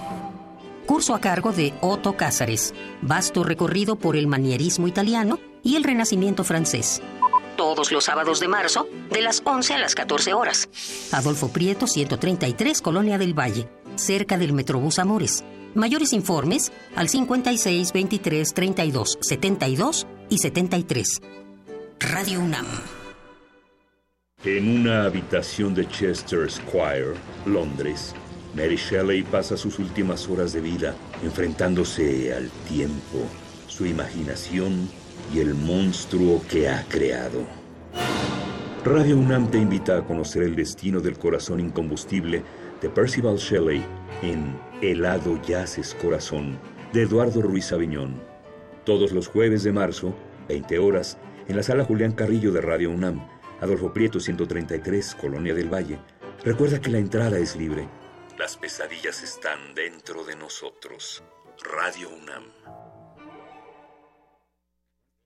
¿Eres de los que se la pasa posteando fotos en el Face burlándose de los políticos? ¿Dándoles retweet a esas frases inteligentes de protesta? ¿Muestras tu inconformidad en redes sociales? ¿Haces memes quejándote del gobierno? En el Partido Humanista queremos decirte que eso no va a cambiar las cosas y que si quieres que este país cambie, tienes que ponerte a trabajar. Y el partido político es el mejor instrumento para cambiar las cosas. Y este es nuevo, no tiene vicios y tiene espacios para ti. Súmate, conócenos y pongámonos a trabajar. Partido Humanista Ciudad de México. Germinar en medio de la erosión. Navegar a merced del hombre. Reencontrar la geología de la palabra. Poesía en voz alta, punto 17. Palabras para el antropoceno. Conferencias, talleres, performance y espacios sonoros. Lenguas maternas y emergentes. Del 29 de marzo al 2 de abril en Casa del Lago. Más información en www.casadelago.unam.mx. Mi mejor anzuelo es la seducción. Elijo a mis víctimas, me gano su confianza, las llevo a mi apartamento y, finalmente, al interior de mis entrañas. Radio UNAM te invita a ver La confesión del caníbal. Escrita e interpretada por Sergio Rue, bajo la dirección de Eduardo Ruiz Aviñón. Todos los lunes de marzo a las 8 de la noche en la sala Julián Carrillo de Radio UNAM. La entrada es libre. Radio UNAM. Antes de prender un globo de cantoya o arrojar una colilla al bosque, piénsalo dos veces. El 99% de los incendios forestales son causados por descuidos humanos. Ayuda a prevenirlos. No quemes basura, no dejes encendidas fogatas, brasas o cigarros en bosques y selvas o cerca de ellos. Si detectas un incendio forestal, da aviso inmediatamente a las autoridades. Llama al 01800 4623 6346. Comisión Nacional Forestal. Semarnat. Sergio García Ramírez, doctor en Derecho. No es sencillo arribar a una cultura de derechos humanos después de siglos de contiendas, de odios, de enfrentamientos, de discriminaciones, pero esa es la gran tarea de la humanidad. Te invitamos al curso Derechos Humanos. Derechos Humanos. Sistema Interamericano de Protección. Imparte el doctor Sergio García Ramírez. Sala Carlos Chávez del Centro Cultural Universitario, los días 13, 15 y 22 de marzo, de las 18 a las 20.30 horas. Informes al 5622-7070, 5622-6605 o en www.grandesmaestros.unam.mx. El cupo es limitado. Inscríbete ya. Invita el programa grandesmaestros.unam de la Coordinación de Difusión Cultural de la UNAM. La música nace de la efervescencia, de los giros del mundo.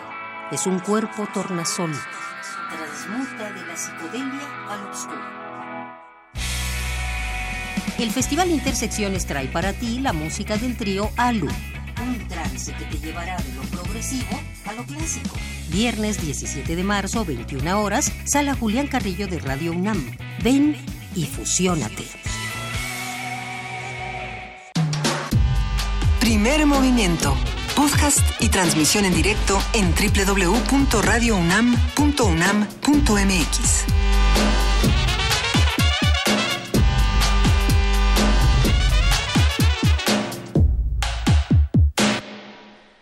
Son las 9 de la mañana con 10 minutos. Esta es la tercera hora de primer movimiento y seguimos aquí discutiendo fuera del aire algunos asuntos que nos envían nuestros compañeros de información de Radio UNAM. Tenemos más notas. Por ejemplo, hablábamos eh, del azúcar y de todos los mitos que hay alrededor de, de esta deliciosa sustancia que también ha sido satanizada como pocas cosas. Que nos dijeron que todo le echábamos la culpa a la grasa, pero que en realidad la culpa la tenía el azúcar. Pues sí, pues sí, y en efecto es así, pero los industriales del azúcar en México exigirán que la fructosa proveniente de los Estados Unidos no ingrese a nuestro país si le imponen nuevos aranceles al producto del campo mexicano. Esta es otra parte que se discute del azúcar, así que vamos a escuchar la voz de nuestro compañero Abraham Menchaca. La Cámara Azucarera de México advirtió que si Estados Unidos impone aranceles al azúcar mexicana, pedirá frenar la entrada de fructuosa estadounidense al país. Juan Cortina, presidente de la Cámara, dijo que se necesitan reglas claras y de largo plazo en el comercio del azúcar entre ambos países, un sector que por años ha sido objeto de disputas. Para el doctor Miguel González, académico de la Facultad de Economía de la UNAM, enfrentamos un panorama que no le conviene a ninguno de los dos países. Entonces el azúcar siempre ha sido un producto que es eh, parte de la política en el caso norteamericano.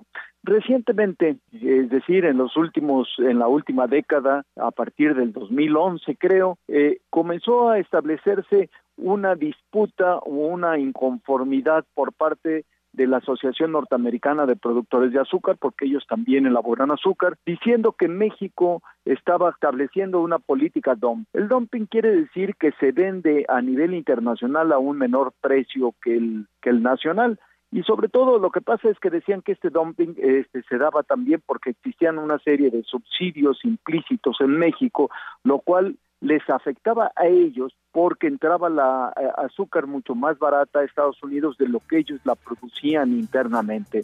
El secretario de Economía de Estados Unidos, Wilbur Ross, y el de Economía de Alfonso Guajardo señalaron que buscan mecanismos para retomar las importaciones de Estados Unidos desde México, luego de que se detuvieron porque se alcanzó un límite temporal. Al parecer ya existe una forma de eh, encontrar una solución que ha venido negociando la Secretaría de Economía para tratar de tener una suspensión de las medidas y de la controversia que ha venido presentando Estados Unidos para tratar de resolverla más adelante. El comercio bilateral de azúcar funciona con cuotas definidas bajo un pacto comercial de 2014 que se ha convertido en fuente de tensión entre ambos países. Para Radio UNAM, Abraham Menchaca.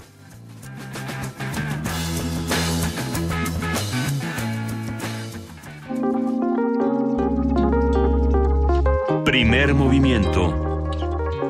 Hacemos comunidad.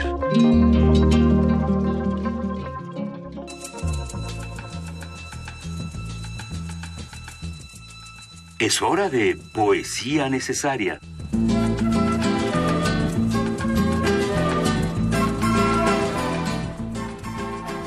Miguel Ángel Quemain, ¿a ti te gusta Julio Cortázar? Sí, me encanta Julio Cortázar. ¿Qué, de Cortázar te gusta? Pues inevitablemente Rayuela, el libro de Manuel, este, me gustan muchísimo los cuentos, La Casa Tomada. Este fue uno de mis autores preferidos. En... Tú también vomitas conejitos cuando vienes aquí a la cabina de Radio UNAM. Sí. A mí, a mí, por supuesto que El Perseguidor es uno de estos eh, relatos a los que uno como que debe internarse y me arrojo con, con, cierta constancia. Eh, hay muchísimas cosas de Julio Cortázar que podríamos compartir con ustedes, pero Mayra Elizondo, nuestra querida Radio Escucha, a quien le mandamos un abrazo y le agradecemos infinitamente por hacer comunidad con nosotros, nos ha mandado el interrogador. Y le mm. agradecemos muchísimo que sume precisamente a Julio Cortázar a la poesía necesaria. Así que si les parece bien, vamos a escucharla, Miguel Ángel. Sí, el interrogador. Muy buenos días tengan todos. Yo soy Mayra Elizondo y el día de hoy les voy a leer un poema del gran Julio Cortázar titulado El interrogador. No pregunto por las glorias ni las nieves Quiero saber dónde se van juntando las golondrinas muertas, a dónde van las cajas de fósforos usadas. Por grande que sea el mundo, hay los recortes de uñas, las pelusas, los sobres fatigados, las pestañas que caen. ¿A dónde van las nieblas, la borra del café, los almanaques de otro tiempo? Pregunto por la nada que nos mueve. En esos cementerios conjeturo que crece poco a poco el miedo y que allí empolla el rock. Primer movimiento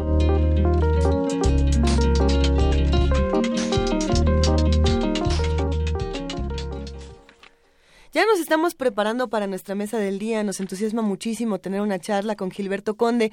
Como les habíamos platicado al principio de este programa, vamos a hablar de Siria y de todas las consecuencias que ha tenido a nivel global eh, este, este asunto tan terrible. Pero antes de hacer eso, vamos calentando la mesa y vamos preparándonos todos con música. Dulce Hueta ha puesto una curaduría musical que al parecer le ha gustado muchísimo a nuestros queridos radioescuchas. Ya por ahí nos escribieron, si no me equivoco, fue Carla Twill. Abrazote para Carla Tuil, que dice que, que, ahora sí, que ahora sí le está gustando la curaduría. ¿Qué quieren escuchar? ¿Cómo lo quieren escuchar? Escríbanos arroba P Movimiento, diagonal primer movimiento UNAM y teléfono 55 36 43 39. ¿Qué vamos a escuchar ahora, queridísimo Miguel Ángel Quemain? Toto la Mamposina. Vamos ahora con la gran colombiana Toto la Mamposina, nacida en 1940. Sonia Basanta Vidés es una afamada cantante de música folclórica de la costa del Caribe colombiano. Su música combina elementos africanos e indígenas. Mezcla la gaita, cumbia, porro chalupa sexteto y el mapalé, ritmos tradicionales de Colombia. En 1991 participó en el Festival Cervantino y en el 2002 fue nominada al Premio Grammy Latino en la categoría Mejor Álbum Tropical. Escucharemos Tres golpes. Música del álbum Toto la Mamposina y sus tambores. Selección de Marcelo Gaete.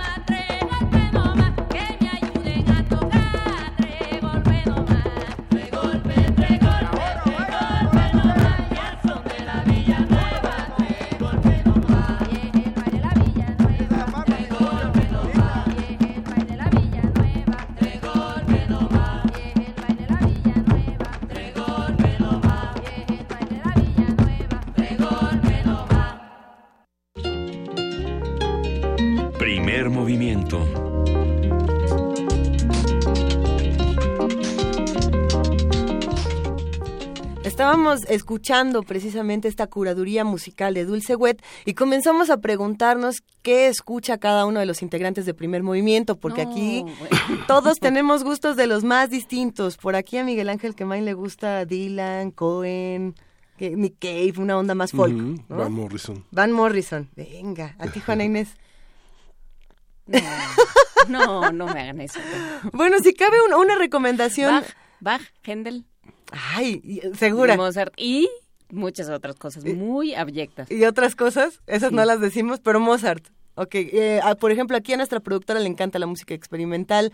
Eh, estábamos hablando, a ver, Paco, ¿a ti qué, qué te gusta? Que de tocho, dice. Libros que se relacionen con esto. Por eso ah, estábamos haciendo justo una invitación a que se acerquen al libro de Alejandro Carrillo, Adiós a Dylan, que precisamente se ganó el premio de literatura Random House el año pasado y está bastante bueno para los que disfrutan mucho de libros y música.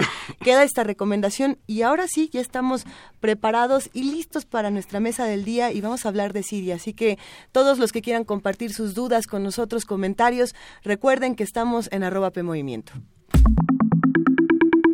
La mesa del día.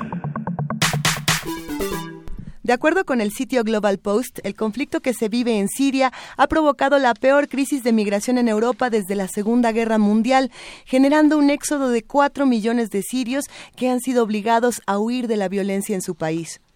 En el libro Las relaciones exteriores de Siria, coordinado por Luis Mesa del Monte y editado por el Colegio de México, se abordan los principales retos de la proyección siria hasta el conflicto palestino-israelí, así como la realidad libanesa y los dilemas estratégicos frente a Israel, Turquía e Irak.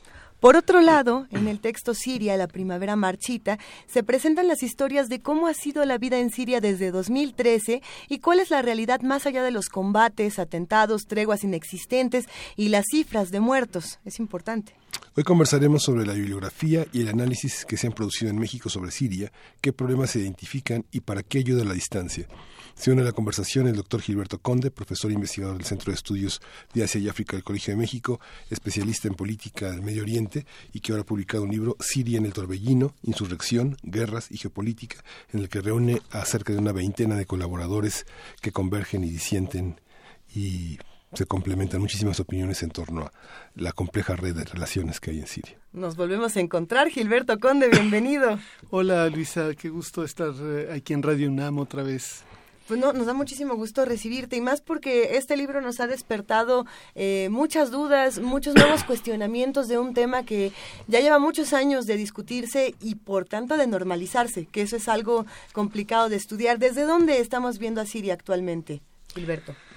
Bueno, Siria se está viendo desde una situación terrible, catastrófica, difícil realmente de imaginar para para quienes hemos vivido en paz durante toda nuestra vida eh, realmente bueno relativa pero este pero Siria son eh, medio millón de muertos aproximadamente eh, la mitad de la población, en otra ocasión lo he comparado, Siria tiene una población similar a la de la zona conurbada de la Ciudad de México, unos 22, 24 millones de habitantes y más de la mitad, o sea, como 12, 14 millones de personas están fuera de sus hogares, están ya sea en el extranjero eh, o en otras ciudades buscando asilo porque no pueden vivir ahí donde habían vivido toda su vida y esto implica muchísimas cosas tremendas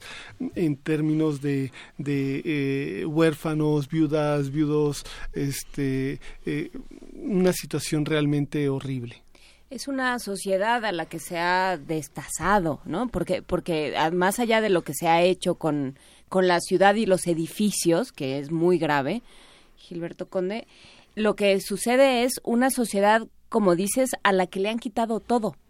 Escuchaba eh, el otro día una entrevista con una eh, periodista que escribió un libro sobre, sobre Siria y decía, el problema es que te va tan mal si te quedas como si te vas, porque si te quedas, pues ya te quedaste, pero por lo menos tienen eh, el orgullo de decir yo me quedé. Y si te vas, te salvas, pero estás proscrito porque abandonaste a tu patria. ¿no? Entonces ya están, están absoluta, están sin patria todos ellos. adentro y afuera. Sí, es, es, es, una situación realmente terrible. Es un país, Siria es un país como muchos otros en el mundo, supongo, eh, que lucharon muchísimo. Primero eh, fueron colonizados a inicios del siglo XX, lucharon por su independencia en eh, situaciones, en condiciones muy difíciles. la Segunda Guerra Mundial fue terrible también para ellos. Saliendo de la Segunda Guerra Mundial, conquistaron la independencia pero fue una independencia muy difícil en la que eh, tener patria, eh, que la patria fuera de ellos realmente eh, no era cosa fácil porque había muchas ambiciones cernidas sobre la región y por lo tanto sobre Siria también. Siria es un país que ha luchado toda la vida que ha tenido eh, guerras eh, impuestas, eh, que ha iniciado guerras para recuperar territorio, realmente un país que ha luchado, la gente, eh, bueno, con limitaciones y lo que sea, pero era una gente muy orgullosa y ahora su patria está desmoronándose. Es una catástrofe realmente terrible. ¿Y, qué alcances ha tenido en otros países? ¿Cómo, cómo estas consecuencias se viven en, en la política de la Unión Europea, por ejemplo, de lo que pasa en los Estados Unidos, de lo que pasa en nuestro mismo país? ¿Qué alcances tiene? ¿Qué consecuencias? Consecuencias hemos visto a lo largo de los años? Las consecuencias del conflicto que ya cumple, está cumpliendo seis años, Este, han sido em, muy fuertes para empezar para, eh, para, los países que están alrededor de Siria. Eh, en términos simplemente en términos de refugiados. Líbano es un país que tiene cuatro, cuatro y medio millones de habitantes. Su población ha crecido en el 50%. Ahora tiene seis, seis y medio millones de habitantes porque tenemos entre un millón y medio y dos millones de sirios refugiados en Líbano. Este, es una situación, pues se podrán imaginar. Eh, para, un, para Turquía, que tiene dos, dos y medio millones de refugiados sirios, a pesar de que es un país mucho más grande con eh, una fortaleza económica enorme, es un desafío eh, terrible. Y para los otros países, Jordania, Irak también. Ahora, los refugiados en estos en esas circunstancias es muy difícil que encuentren bienestar. Bueno algunos lo han logrado algunos países los han apoyado más que otros pero han debido buscar han necesitado muchos de ellos buscar refugio en otros lados se han ido a Europa muchos de ellos. Y en Europa la política de recepción ha sido muy eh, compleja eh, desde la posición más abierta como la de el gobierno alemán de Angela, Merkel que ha dicho voy a aceptar a millones, un millón al año, bueno, no ha sido tan generoso como se había propuesto, pero sí ha recibido este, muchísima gente. Eh, ahí están un poco mejor, pero muchos quisieran lograr ese bienestar. Entonces, ahí ese es el primer efecto que eh, sufren los países eh, de la Unión, eh, de fuera de la región. La Unión Europea es la primera. Pero todo esto se da en un contexto de una guerra tremenda que no solo es dentro de Siria, es una guerra, eh, no es una guerra mundial en el sentido clásico del término, de la expresión, pero sí es una guerra que tiene muchos aspectos internacionales y que afecta de muchas maneras a muchos países y a, de hecho, a todos los países del mundo y mientras más poderosos, más. Que está inmersa en una red en realidad, ¿no? Sí, es una red Es una, es una red, eh, pero el entramado de conflicto que esto implica es muy grande porque en Siria se han involucrado todas las potencias mundiales en la guerra en Siria. Eh, es una guerra que inició eh, primero como un conflicto, un levantamiento popular pacífico, una verdadera insurrección popular pacífica, exigiendo demandas muy básicas, este, alto a la corrupción, eh, bueno, más posibilidades de participación real de los jóvenes y de, y de todos los sectores de la sociedad, un mejoramiento económico.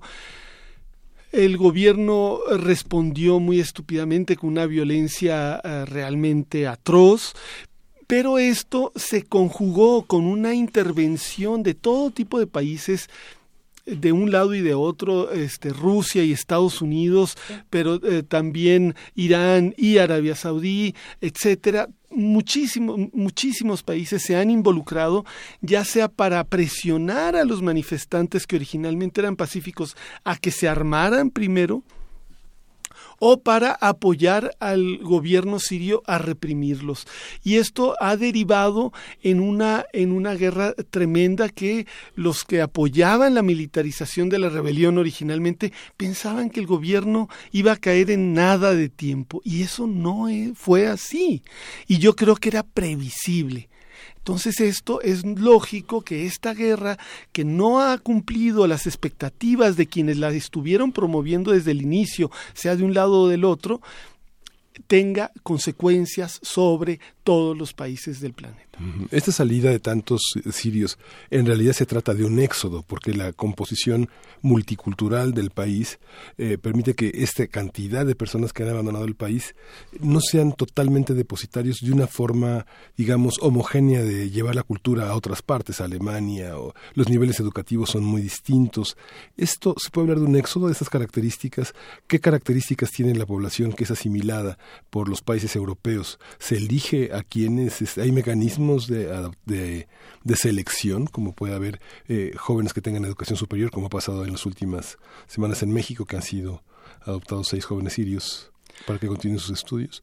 Sí, y qué bueno. Eh, sí, hay un proceso de selección. En algunos lugares, los más cercanos, la selección no es tan, tan radical.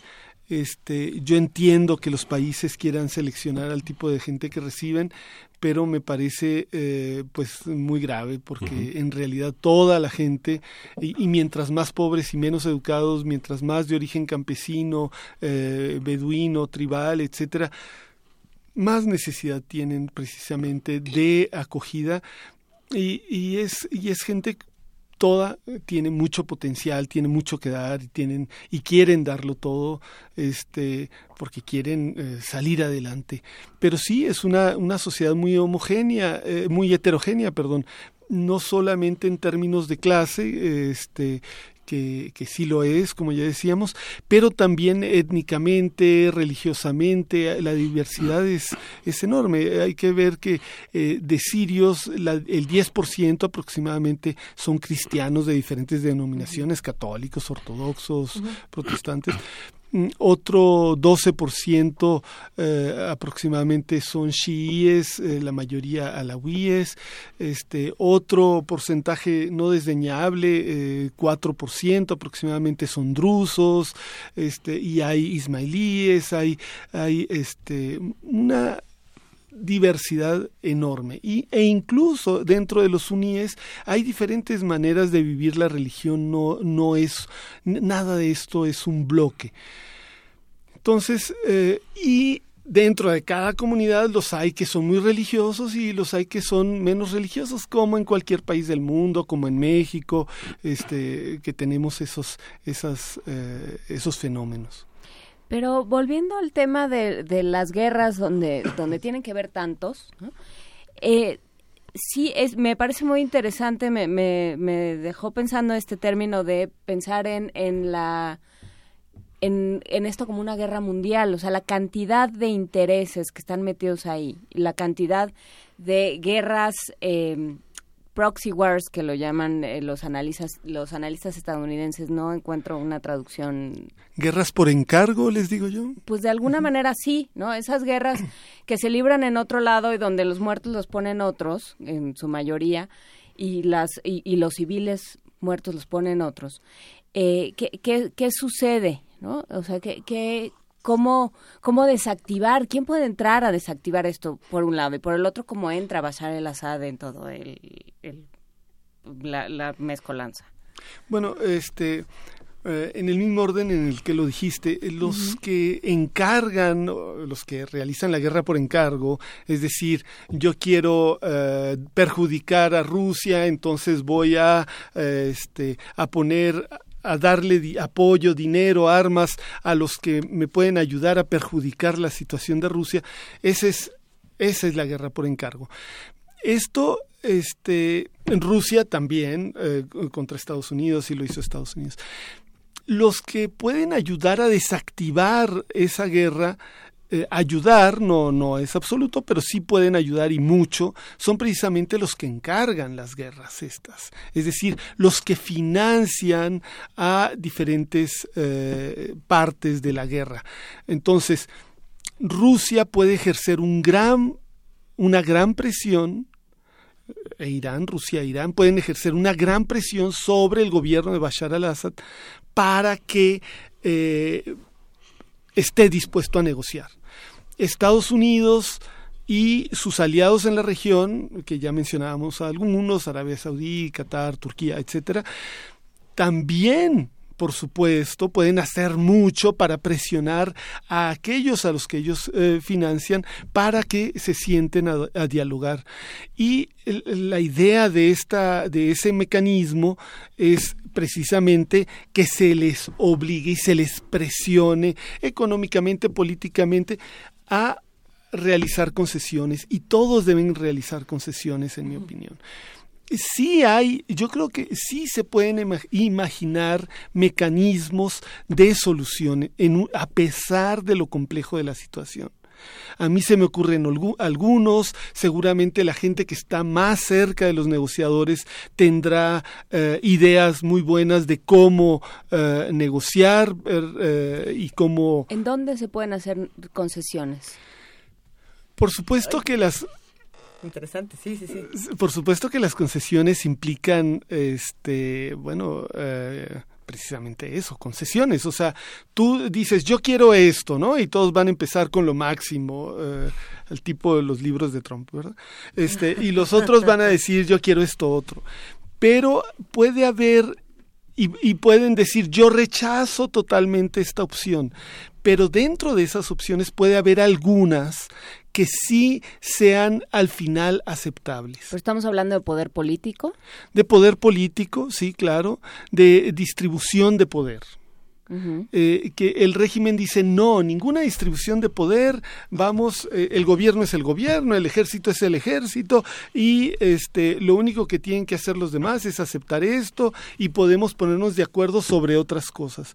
Y los, eh, los de enfrente dicen no, que se vaya a Bashar al-Assad. Bueno, dentro de estas eh, demandas máximas se pueden encontrar mecanismos. ¿Y a qué me refiero? Me refiero concretamente a que hay lugares del país en los que el ejército sirio se ha retirado, como todos podemos imaginarlo, ¿verdad? Hay muchísimos eh, lugares, por ejemplo, hasta hace poco, en la parte oriental de Alepo, el ejército no estaba presente. Ahora sí, ¿verdad? Pero eh, en muchos otros lugares, en Idlib, en Derezor, en, en, muchas ciudades y en muchas regiones, el ejército no está. Entonces, ¿cómo funciona la sociedad ahí? Funciona, hay, hay varios mecanismos, podemos hablar de dos grupos de mecanismo. Uno son los comités locales la población ha formado comités de administración de sus ciudades y esos comités no los manejan los que están con las armas. Los manejan los civiles de esos pueblos, aunque también estén en contra del gobierno central. Y los eh, eh, que combaten, los combatientes dentro de esos lugares, pues sí combaten, a veces participan en los consejos eh, locales, pero en general no participan esos consejos locales deberían poder permanecer. Eh, por supuesto que implica una concesión muy grande para el gobierno, pero si la idea es que haya paz, ambas partes tienen que conceder. Entonces, esos comités locales podrían ser, digamos, la concesión que haga el régimen. Yo estoy de acuerdo en que no sería una concesión fácil, pero sería una concesión que realmente la población de esos poblados la verían como una conquista. Ok, sufrimos todo esto, nos mataron a todos estos, nos encarcelaron, nos torturaron, pero por lo menos obtuvimos algo y hay otros, eh, los kurdos en el norte de Siria. Entre, eh, eh, las regiones gobernadas por los kurdos, los cantones, los tres cantones kurdos, son este hay mecanismos también de, de autogobierno en esas partes. Ellos, de hecho, proponen lo que eh, llaman federalismo, confederalismo democrático. Es decir, eh, y ahí lo han puesto en la práctica, lo que han hecho ellos es que tienen organismos eh, en los que la población elige representantes, este, y estos representantes toman una serie de decisiones, o el grueso de las decisiones de lo civil, no de lo militar, pero de lo civil. Y, en, y estos consejos tienen eh, la posibilidad de decidir sobre todo una serie de cosas, pero luego hay otros consejos que tienen derecho de veto. Por ejemplo, hay un consejo de los kurdos que es mayoritario, porque en esa región los kurdos son mayoritarios, pero los árabes tienen su propio consejo, los eh, armenios tienen su propio consejo, los turcómanos tienen su propio consejo, y entonces, si el Consejo de los Kurdos toma una decisión que perjudica o que afecta a los uh, turcómanos, por ejemplo, el Consejo turcómano tiene derecho de veto sobre esas decisiones. También hay consejos de mujeres o consejos de jóvenes. Un poco como en el, más o menos como en la lógica estadounidense de los caucus. Eh, como grupos de representación. más como modelos autogestivos. Es más como modelos ah. autogestivos. Son modelos de eh, democracia directa participativa. Interesante. Interesante porque estos modelos de autogestión eh, se dan en, las, en los lugares más críticos y podemos verlo también en nuestro país, ¿no? Si hiciéramos una suerte de espejo de dónde se encuentran los, mayores focos de violencia, es donde también nacen los grupos autogestivos, ¿no? Que eso es algo que podríamos analizar más adelante. Y contrastado a, esta realidad que se vive dentro de Siria, donde se generan estos grupos, eh, podemos ver imágenes alrededor del mundo de derechización o ultraderechización que, reflejan o revelan una, realidad interesante que además lleva muchos años, no, no, es como que nace de Siria, ¿no? Pero yo me quedé pensando en imágenes como eh, el ataque de Charlie Hebdo, no, pues es que han de ser los terroristas, Orlando, han de ser los terroristas, han de ser eh, de Siria, imágenes del Mediterráneo, pues mejor que se mueran ahí, ¿no? A que, a que entren a nuestro país. Eh, Pégida, no queremos que vengan a Alemania toda esta serie de migrantes que está proponiendo Angela Merkel. Brexit, aunque ya me lo cuestionado en ocasiones anteriores, es no queremos seguir las políticas de la Unión Europea de recibir migrantes, mejor nos salimos de esta. Y de ahí nos podemos bajar hasta Trump, que ya lo mencionaste, y decir, estas son las políticas que a nadie le gustan, entonces yo mejor voy a hacer todo lo contrario. Y hasta nos podemos ir a Luis Videgaray escuchándolo decir, yo no voy a, yo no voy a aceptar a nadie que no sea mexicano ¿no? Tan tan.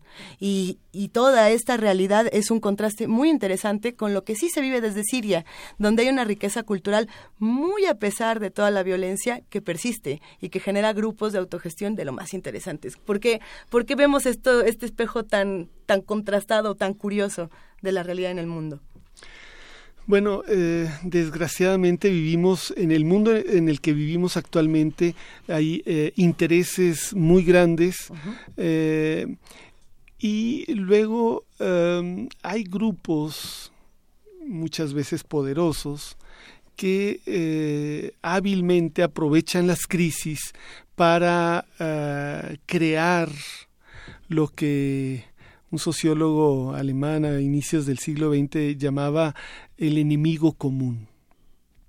Y el enemigo común luego es, es una idea que sirve, que es útil a los poderosos para eh, crear eh, para crearse un apoyo dentro de su propio país o incluso dentro de otros países eh, en contra de ese supuesto enemigo común, aunque en, bueno, las armas químicas de Bush las supuestas armas químicas de Bush. Claro, e, e, eso, pero ahora con Trump, eh, pues los mexicanos o los musulmanes. En este caso, ¿a quién le conviene que Siria continúe en esta guerra y en esta tragedia? ¿A cuántos les conviene?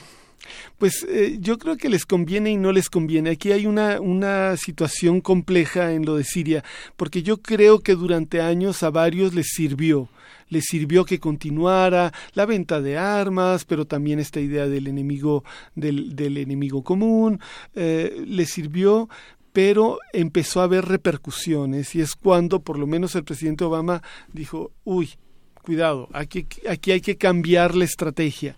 Y eh, decidieron, yo no sé con cuánta razón o no, pero eh, enfocar todo a, a esta organización Daesh, ISIS, ISIL, Estado Islámico, tiene muchos nombres, ¿no? Pero eh, enfocarse en eso y olvidarse del conflicto original. Yo creo que Estados Unidos y Rusia, no de ahora, ni solamente eh, con Obama, pero yo creo que Estados Unidos y Rusia tienen algunos intereses comunes y yo creo que ambos quisieran, sin perder mucho de sus objetivos, de sus grandes objetivos estratégicos, geopolíticos, etcétera, ambos quisieran bajarle a ese conflicto porque e, está teniendo derivaciones peligrosas en otras partes del mundo, concretamente en Europa, eh, y podría suceder en Estados Unidos también. Doctor, ¿a qué, a qué equivale la heterogeneidad eh, cultural siria? ¿Qué ejemplo en el mundo hay de, esta, de este semejante a esta composición? Bueno, este digamos que eh, yo creo que la gran mayoría de los países en realidad son muy heterogéneos. Si vemos México, pues con todas las, eh, las lenguas que se hablan aquí en nuestro país, simplemente sin ir más lejos, este, es, es un mosaico cultural eh, muy rico. Este, claro, en Siria es, es un mosaico con fragmentos muy grandes, ¿no? Porque aquí la gente que habla lenguas distintas del, del español, pues será el 10% de la población. Este, pero yo creo que, que esa riqueza bueno, en el Medio Oriente existe en varios lados, en Líbano, en, en, Siria misma, este, pero en pocos países como en estos dos este, a ese grado de, de, diversidad. Yo, a mí no me gusta llamarlo este, ni complejidad, ni, ni, ni problemas étnicos, ni nada. Es riqueza cultural esto. Vamos, vamos llegando poco a poco al cierre de esta mesa, pero tenemos al, al hay, hay, un capítulo, hay un capítulo que a mí me, me, este, me parece muy importante que Venga, es vamos las, al libro las semejanzas ideológicas y diversidad diplomática de la alianza bolivariana frente a la crisis siria. ¿Qué repercusiones para América Latina y frente a este bloque que formó en Ecuador, Venezuela, etcétera, este significa, ha significado este desarrollo de, de 2011 a la fecha?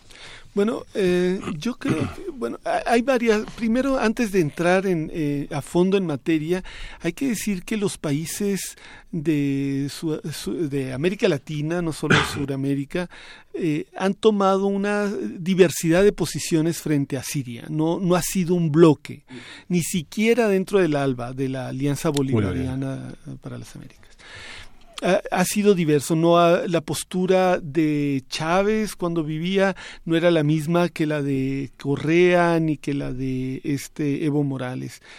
Había matices importantes, como podrán ver en el, libro. Eh, sin embargo, y, bueno, Argentina y Brasil, pues todavía más diversos, ¿no? Eh, ahora, gente como Hugo Chávez leyó el conflicto en Siria con lentes, dos, eh, dos tipos de filtros en sus lentes. Un filtro antiimperialista y un filtro geopolítico. Eh, sin embargo, yo creo que no estaba del todo en lo cierto desde el punto de vista antiimperialista. Sí, entiendo que pudiera haber que si caía Siria, y esto ya es más un, la lente geopolítica, que si caía Siria en manos de eh, Estados Unidos y sus aliados, eh, la posibilidad de un Medio Oriente completamente hegemonizado por sí por Estados Unidos y sus aliados era una perspectiva eh, como que poco deseable, poco deseable. sí poco deseable. Este sin embargo, este, ¿qué tan antiimperialista realmente era Bashar al-Assad? ¿O es?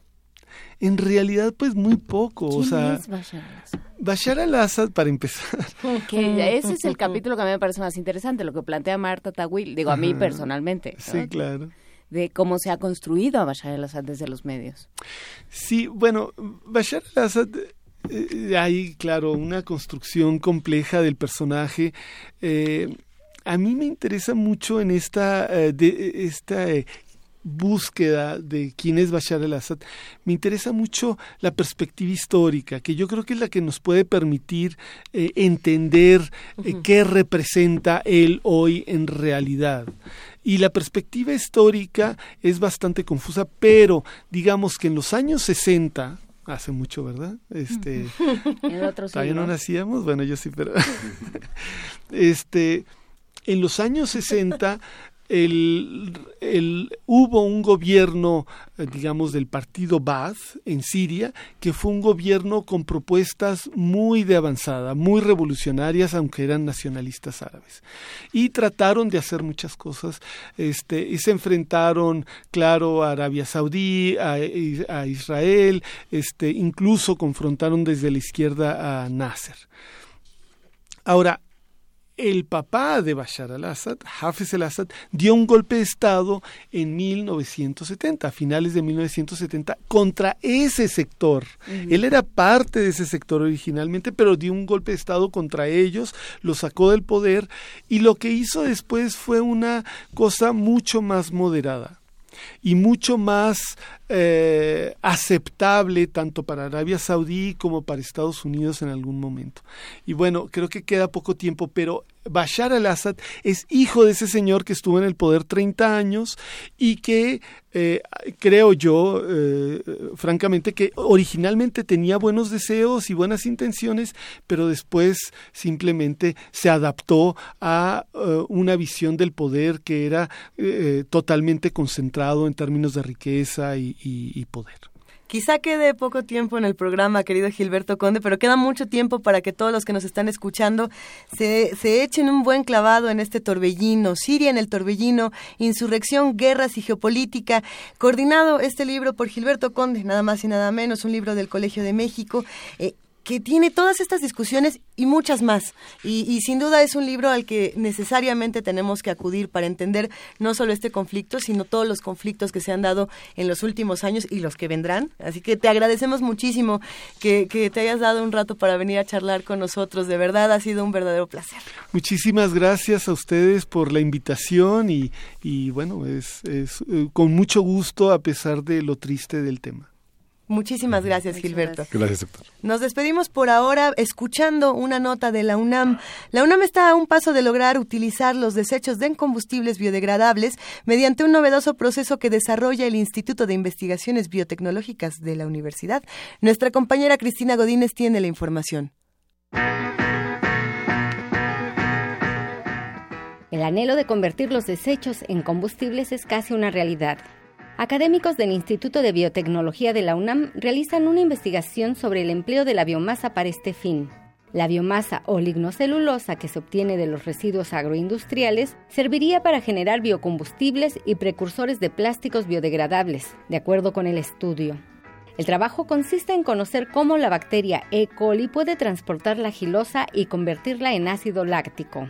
Habla el doctor Alfredo Martínez del Instituto de Investigaciones Biotecnológicas de la UNAM. El transportador GATSE modificado que nosotros encontramos y que fue reconocido como un conocimiento innovador para que se generara la patente, pues nos permite ahora utilizar a la bacteria E. coli con estos dos transportadores, el silvestre y el modificado, para que se transporte mejor la gilosa en la bacteria, lo incorpore a su maquinaria bioquímica para obtener los productos que ya mencionamos. En un principio fue únicamente con ácido láctico y ahora ya lo hemos expandido a etanol y otros ácidos orgánicos. Entonces de ahí la relevancia de esta investigación. Entonces, en resumen, lo que nosotros logramos fue eh, encontrar nuevos transportadores de gilosa en la bacteria coli, modificar ese mismo transportador de gilosa denominado GATC y con eso mejorar la eficiencia del metabolismo de la gilosa para convertirlo a diversos productos de fermentación.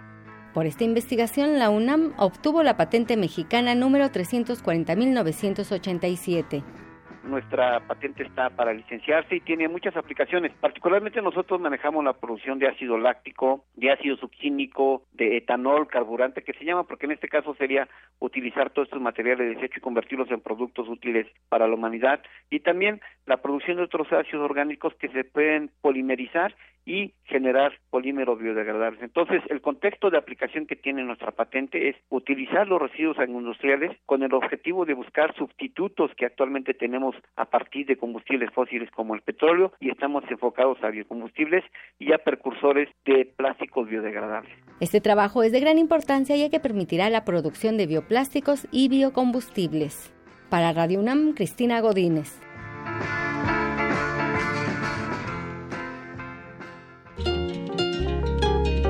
Primer movimiento.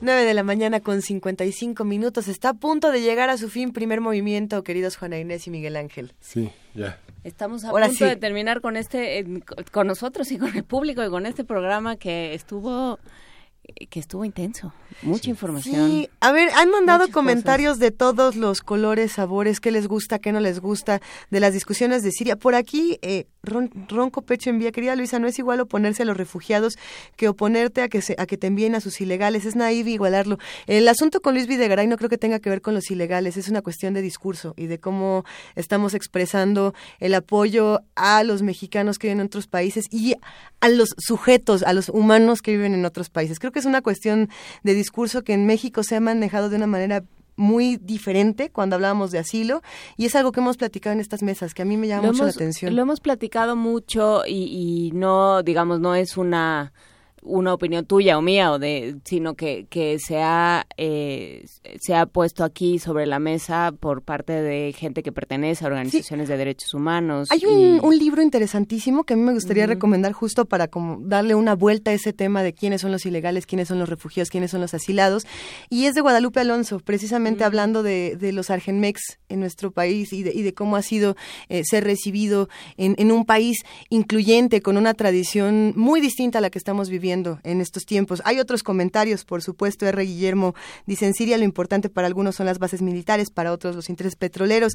Eh, un abrazo para todos los que nos escriben. Miguel Ángel Gemirán también nos escribió por acá. Rafa Olmedo, Huehuetlacatl, El Zarco, Javier Barrera. Eh, para todos los que están dándose una vuelta y comentando qué les parece este programa, va un inmenso abrazo y sí, seguiremos discutiendo qué quieren escuchar. Por lo pronto, ya nos vamos a despedir con una pieza que nos recomienda nuestra queridísima Dulce Wet, quien es encargada de, de todos estos espacios musicales aquí en Radio UNAM y de deleitarnos con música que en ningún otro lugar se escucha y eso siempre se agradece.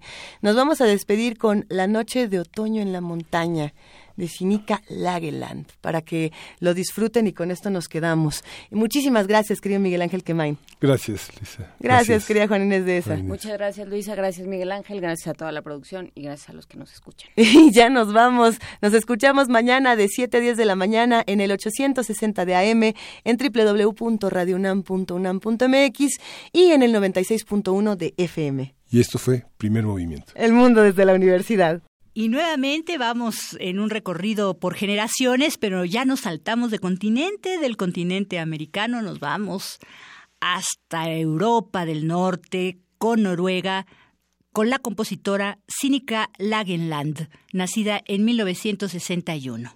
Sinica Lageland es una cantante y músico folclórica tradicional conocida por combinar la música tradicional con algunos elementos del jazz.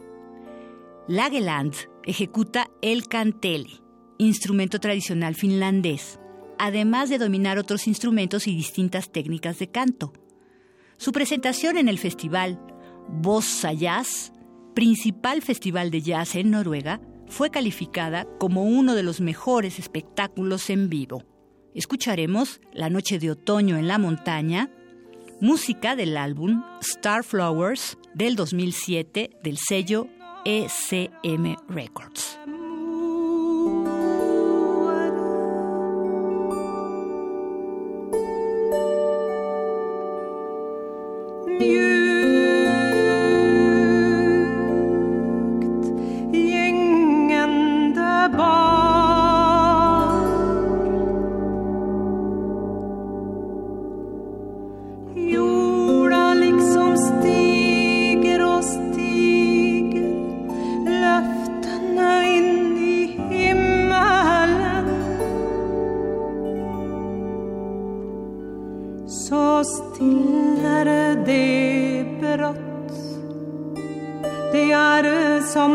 Heisen gjør halt et sted høgt oppe i etasjen, og du uvilkårlig tar et steg bakover for å holde balansen.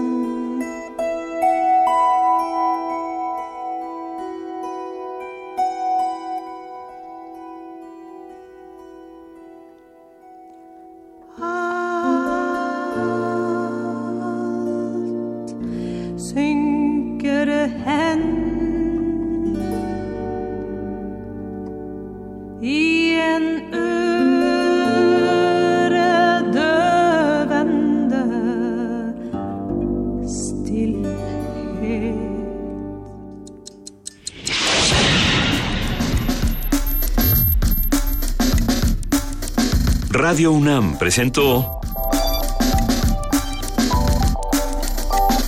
Primer movimiento. El mundo desde la universidad.